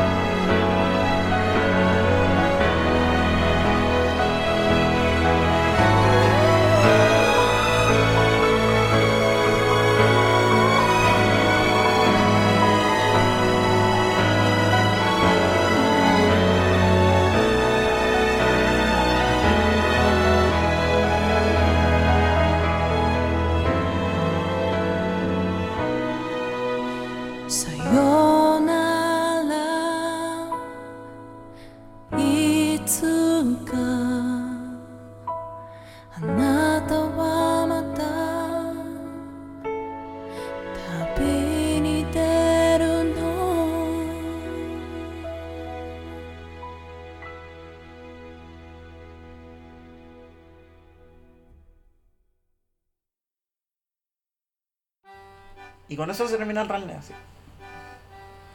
Y tengo que explicar algo. Las secuencias de créditos de los Professor Layton tienen dibujos, imágenes dibujadas que te van contando como cosas que pasaron después del crédito.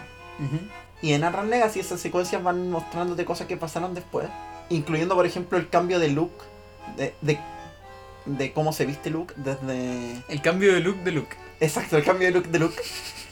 De verse cómo se ve en la trilogía de las precuelas a verse cómo se ve en la trilogía original. Porque se vestían distintos. Ujú. Obviamente va creciendo todo, lo que va pasando. Cuando llegué al final de Run Legacy, cuando lo jugué casual, por allá por el 2014, yo ya estaba pensando, todo se, ahora todo, todo tiene sentido. porque Este, este juego cerró perfectamente todo el arco que empezó en Curious Village. Que se entiende, entiendo de dónde vino el profe, entiendo todo. Este universo tiene mucho sentido y cerró muy bien. Diciéndote está bien que se haya terminado. Nos veremos en otro momento. La pasamos bien juntos. Sigamos. Y pasados los créditos de Run Legacy, hay una cutscene adicional. Ya. Que es un remake. Ah, creo que me habías dicho eso. Uno por uno. De la primera cutscene de Curious Village. Termina la cutscene y la cutscene, termina la cutscene donde terminaría la Curious Village y la cutscene sigue en Run Legacy. Y empieza Luke con el texto exacto que dice en Curious Village. El final de Run Legacy empalma en Curious Village. Claro, el círculo completo en el El fondo. círculo completo. Cuando yo ya estaba pensando, antes, sin que me tiraran nada de eso, que este era el cierre del libro, completo, me tiraron a esa cuestión y veía al profe conducir hasta la vida misteriosa. y continuará. Porque obvio, Borra Legacy continúa en Curious Village. Claro. Y ahí fue. Yo explicaba acá que Arran Legacy puede no ser el mejor Lightning. Ujú. Ahora, yo. eh, a mí me cuesta decirlo porque a mí me gusta muchísimo Arran Legacy. Pero Arran Legacy puedo sin ninguna duda decir que es mi Lightning favorito. Porque yo jugué la trilogía original y Last Spectre casi de una tira. Terminé de jugar en Future como un mes antes de que saliera Last Spectre. Uy. Y jugué Last Spectre día 1. Ya. Pirateado, pero día uno. Después como que me separé de la serie y no volví a escuchar mucho. Hasta que me compré la 3DS. Ujú. Y cuando me tenía que comprar la 3DS, porque estaba, me había comprado la 3DS como en julio esperando Smash 3DS que iba a salir en noviembre. Sí, creo, no- que esto, creo que esto lo contaste el, el pasado, ¿no? No, no lo ¿No? conté fuera de micrófono. Ya, bueno. Y mientras tanto me tenía que comprarme un juego para tener la 3DS. Ujú. Y como estaba mirando porque ya tenía descuento porque me había comprado la consola, tenía descuento comprarme un juego. Entonces fue como revisemos qué hay, revisemos qué hay. Y de repente Professor Layton and the Asran Legacy. Ah, bueno, yo ya he jugado Lighton. Sí, eso mismo. Ya he jugado. Lighton, Es como irse a la segura. me acordaba que eran buenos, Claro. veamos qué onda. Y yo no me acordaba de los buenos que eran los Lighton hasta que jugué a Asran Legacy. Ujú. Y como que fui metiendo, me fui metiendo. Y cuando empezaron esos finales fue como acordarme todo de una. y acordarme de lo bien armados que están esos juegos, de lo ricos que son. De que no son perfectos, de que no son para todo el mundo. De que si no te gustó uno, probablemente no te va a gustar ninguno. Pero de que puta que eran buenas experiencias. Y para mí ese cierre fue precioso por eso mismo. Y también creo que a Real Legacy, como saca a Lighton al mundo, Claro. cierra todos tus arcos y concluye un montón de cosas y nos justifica un montón de cosas de la, de la trilogía original incluso. Ujú. Es el último Nightmare. Todo lo que podíais contar con este personaje como que se terminó. Claro. Onda, yo quiero, onda, si yo quiero un siguiente juego en el universo Professor Layton, no quiero que sea con Layton. Claro, en el fondo lo, lo mejor sería como. O sea, o sea si, si lo hicierais con el profesor Lighton sería casi spin-off en el fondo. Sí, mo. Eh, Anda, como que. Ejemplo X, pero se me ocurre un poco como la película de Steven Universe. Y, y- y en verdad, varias películas que están saliendo como de cosas antiguas, así como la Invasor Sim, la de Rocco, etc. Que son súper buenas. A mí me gustaron caleta. Pero tiene esa cuestión que se siente un poco medio spin-off. En el sentido de que. a- a- en, en particular la Steven Universe, más que nada, porque tiene esa cuestión de que vienen saliendo de una serie que está súper concluida, ¿cachai? Como que todos los personajes sacaron su cuestión, etc. Eh, ahí como que te das cuenta lo bien hecha que está, porque igual sabe sacar un Sí, conflicto po. extra. Pero en el fondo, un poco a lo que voy es que como que como que no podía alargar más la historia, ¿cachai? No, y, po. y tampoco es tan necesario, onda, de repente la gente como que quiere alargar las cosas por alargar. Yo encuentro, claro, por ejemplo, no sé si podría hacer un, uno así como de Luke, más que nada. Eh, se me ocurre un poco como, como la cuestión de Isatorni que decía la otra vez. Sí, po. De que, por ejemplo, dejar a, a Fénix, ¿cachai? Y, y como irse full Apolo, ¿cachai? De Como sacar un nuevo personaje para sacar, en el fondo, nuevos círculos argumentativos y nuevas como razones de que la historia siga, ¿cachai? Eso fue lo que eventualmente pasó en Lighton's Mystery Journey. Ujú. Lighton's Mystery Journey pasa varios años después de Angwan Future, Ujú. con la hija del profesor Layton. Ya. A mí en premisa me gusta mucho Lighton Mystery Journey. Es un personaje nuevo que está estableciendo su propio icono, que tiene que aprender a demostrar que es más que la sombra de su padre. Claro. Claro, esa, esa es una historia buena. Que le pasa mucho, onda. ¿Por qué viniste tú? Yo pedí al profe. Eso es una historia súper buena que, que de hecho es súper difícil de hacer. Te puede salir mal súper fácil y, y te puede pasar lo que le pasó a Boruto. Eh, cosas de ese tipo. O a Lighton's Mystery Journey. Ah, pucha, ups. Aunque en todo caso, eso no es problema con esa de esa historia, es Ya. problema con el plot propiamente tal, pero. Sí. Y con que los puzzles son muy malos. Pero, pero a mí me cae bien cada. Onda. Me cae bien el trío principal de personajes que armaron. Me gustaría que tuvieran un juego mejor. Ya, ah, claro. ¿Cachai? Pasa. No los odio. No es como, no sé. No es como que odia. No es como el odio que le tengo a Chentae que no quiero verla, ¿cachai? Yo quiero que estos personajes tengan un juego mejor. Y al parecer en la serie de anime que tienen, que es canon y que empalma con el juego, está bastante piola. Ya, bueno. Y ahí sale Luke adulto. Ya, Virgil. Como pasan tantos años entre Claro. toda la historia, como que sale Luke adulto. De hecho, ahí hay una talla porque Angle Future termina con un cliffhanger que da la impresión de que va a haber un juego protagonizado por Luke, pero ese juego nunca llegó. A lo que voy con Castran Legacy es el último, es que es el más grande, es el que se mete con más cosas, es el que más cierra, ese- es el Lighton más Lighton. Y por eso yo creo que Castran Legacy es el último, no, no van a haber más juegos de Lighton. Y está bien. Sí. Se terminó, no tienen por qué ser como ciertas autoras transfobas que reescriben su historia cada rato. Onda, han habido más lanzamientos de Lighton, pero fuera de Lighton Mystery Journey, lo que han habido son relanzamientos de la serie para mobile, que es un formato que se le da bastante bien. Y por eso no sé, creo, creo que por eso le tengo tanto cariño en realidad, así. Ujú. Anda, con mucho esfuerzo lo metí justo debajo de los juegos que ustedes saben que son mis favoritos. Porque a mí me sorprende lo bien ejecutado que está. Me sorprende lo, esa capacidad de darle cierre a este personaje. Un personaje que en ese momento ya tenía 5 años de existencia. Que era un emblema. Claro. Y que de hecho lo es. Y una, me sorprende últimamente porque no sé si es porque estoy más metida en esos círculos o porque veo más gente.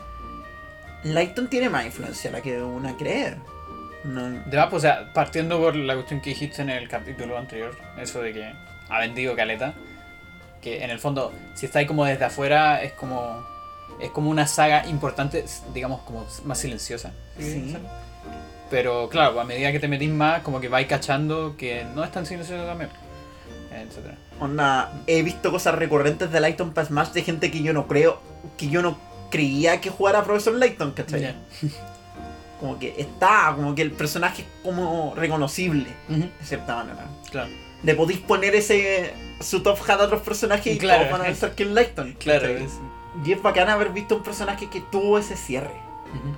Porque mucho me pasa por otro lado con Ace Attorney. El arco de Phoenix cerró en Trials and Tribulations. Y claro, le trataron de dar un nuevo spin en Apolo. Pero de ahí en adelante como que dijeron, no, al spin de Apolo a la gente no le gustó, volvamos Claro. a Phoenix a lo que tenía que hacer y Sí, toda la tontera.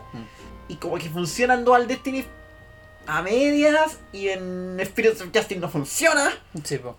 No, sí, yo, yo en general creo que algo que. Yo creo que como, como autores y autoras tenemos que como que superar la nostalgia y como ese tipo de cosas y explotarla. Porque es un, es un buen elemento, pero no abusarla ya. Y, y, por ejemplo, pucha, no sé, pues ahora se viene el, el Final Fantasy VII Remake, que en el fondo es como una completa reimaginación de la cuestión, porque es como un nivel absurdo. Son como- van a ser como dos juegos, etc. Creo que a mí me gusta más como ese enfoque de la nostalgia, ¿cachai?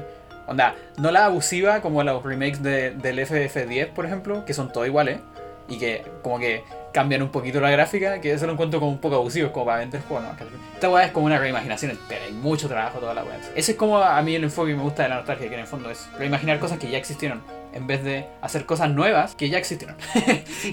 ¿Cachai? Que es como, es como repetirse mucho en vez de hacer como un homenaje, ¿cachai? Es como copiarse uno mismo. Es que ahí ¿Cachai? está la gracia. Cuando tú hacías ese tipo de remake, te podías dar el lujo de reescribir, incluso de corregir cosas que Claro. no te gustaron, Claro. o porque- encontrar un nuevo enfoque en algo que te habíais perdido.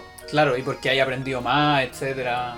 Eh, han pasado más cosas en la historia, como de, de- del arte, ¿cachai? Sabéis más del medio. O por ejemplo, porque encontraste que hay un tema que tú metiste por ahí, que en, en verdad lo metiste como un toquecito nomás, Ya. pero que a la gente le interesa. Y que Ah, a lo mejor en tu universo sí. sería interesante profundizarlo. Claro. Algo así pasó con los remakes de los Resident Evil. Ah, sí, po. Que igual se metieron más en el tema de lo, geo- lo geopolítico del zombie. Sí, po. y hablar, meterle esa mitología más profunda a la Corporación Umbrella, que ya la tenían avanzada hacia Resident Evil 3, pero aquí le metieron más power, ¿cachai? Ujú. Y a la vez de modernizarle un gameplay a un juego que Sí, pues eso también. igual es único, pero que igual se le nota la edad. Pero de vez en cuando es bueno tener una historia que se terminó. Sí, po.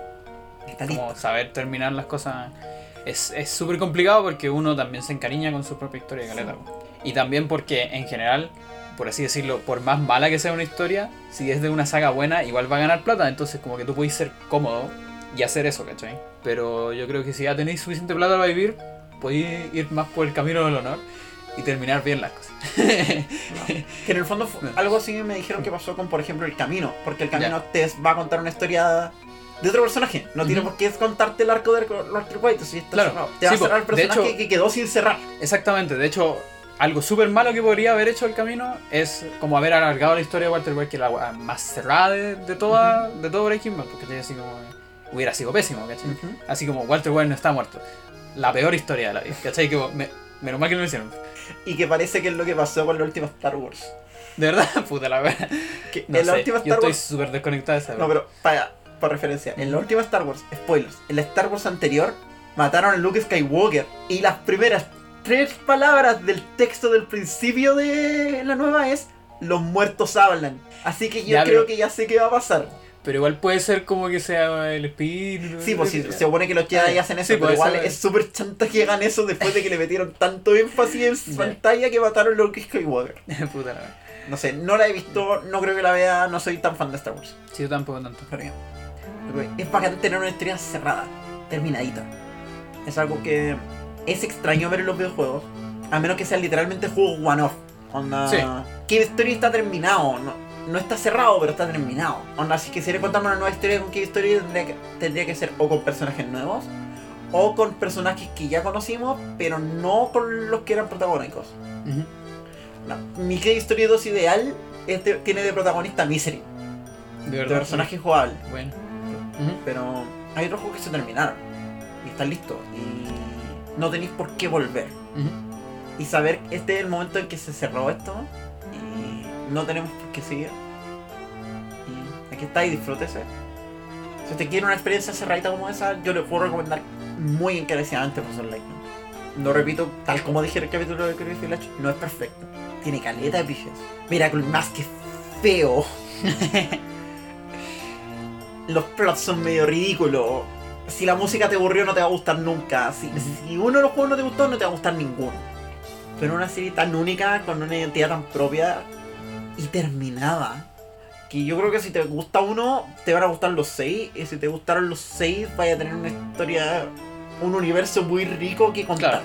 Y eso no esos juegos que onda me gustaría, si yo tuviera hijos, hijas en algún momento, me gustaría que lo jugaran. Porque como de esos juegos como...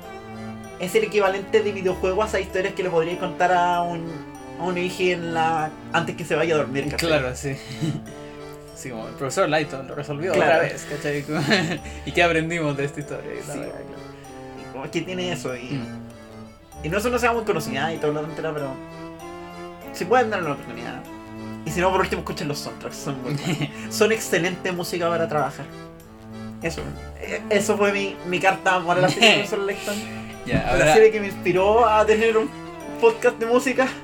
Bueno, Muchas gracias por habernos escuchado por más de un año ya. No lo puedo creer. oye, bueno.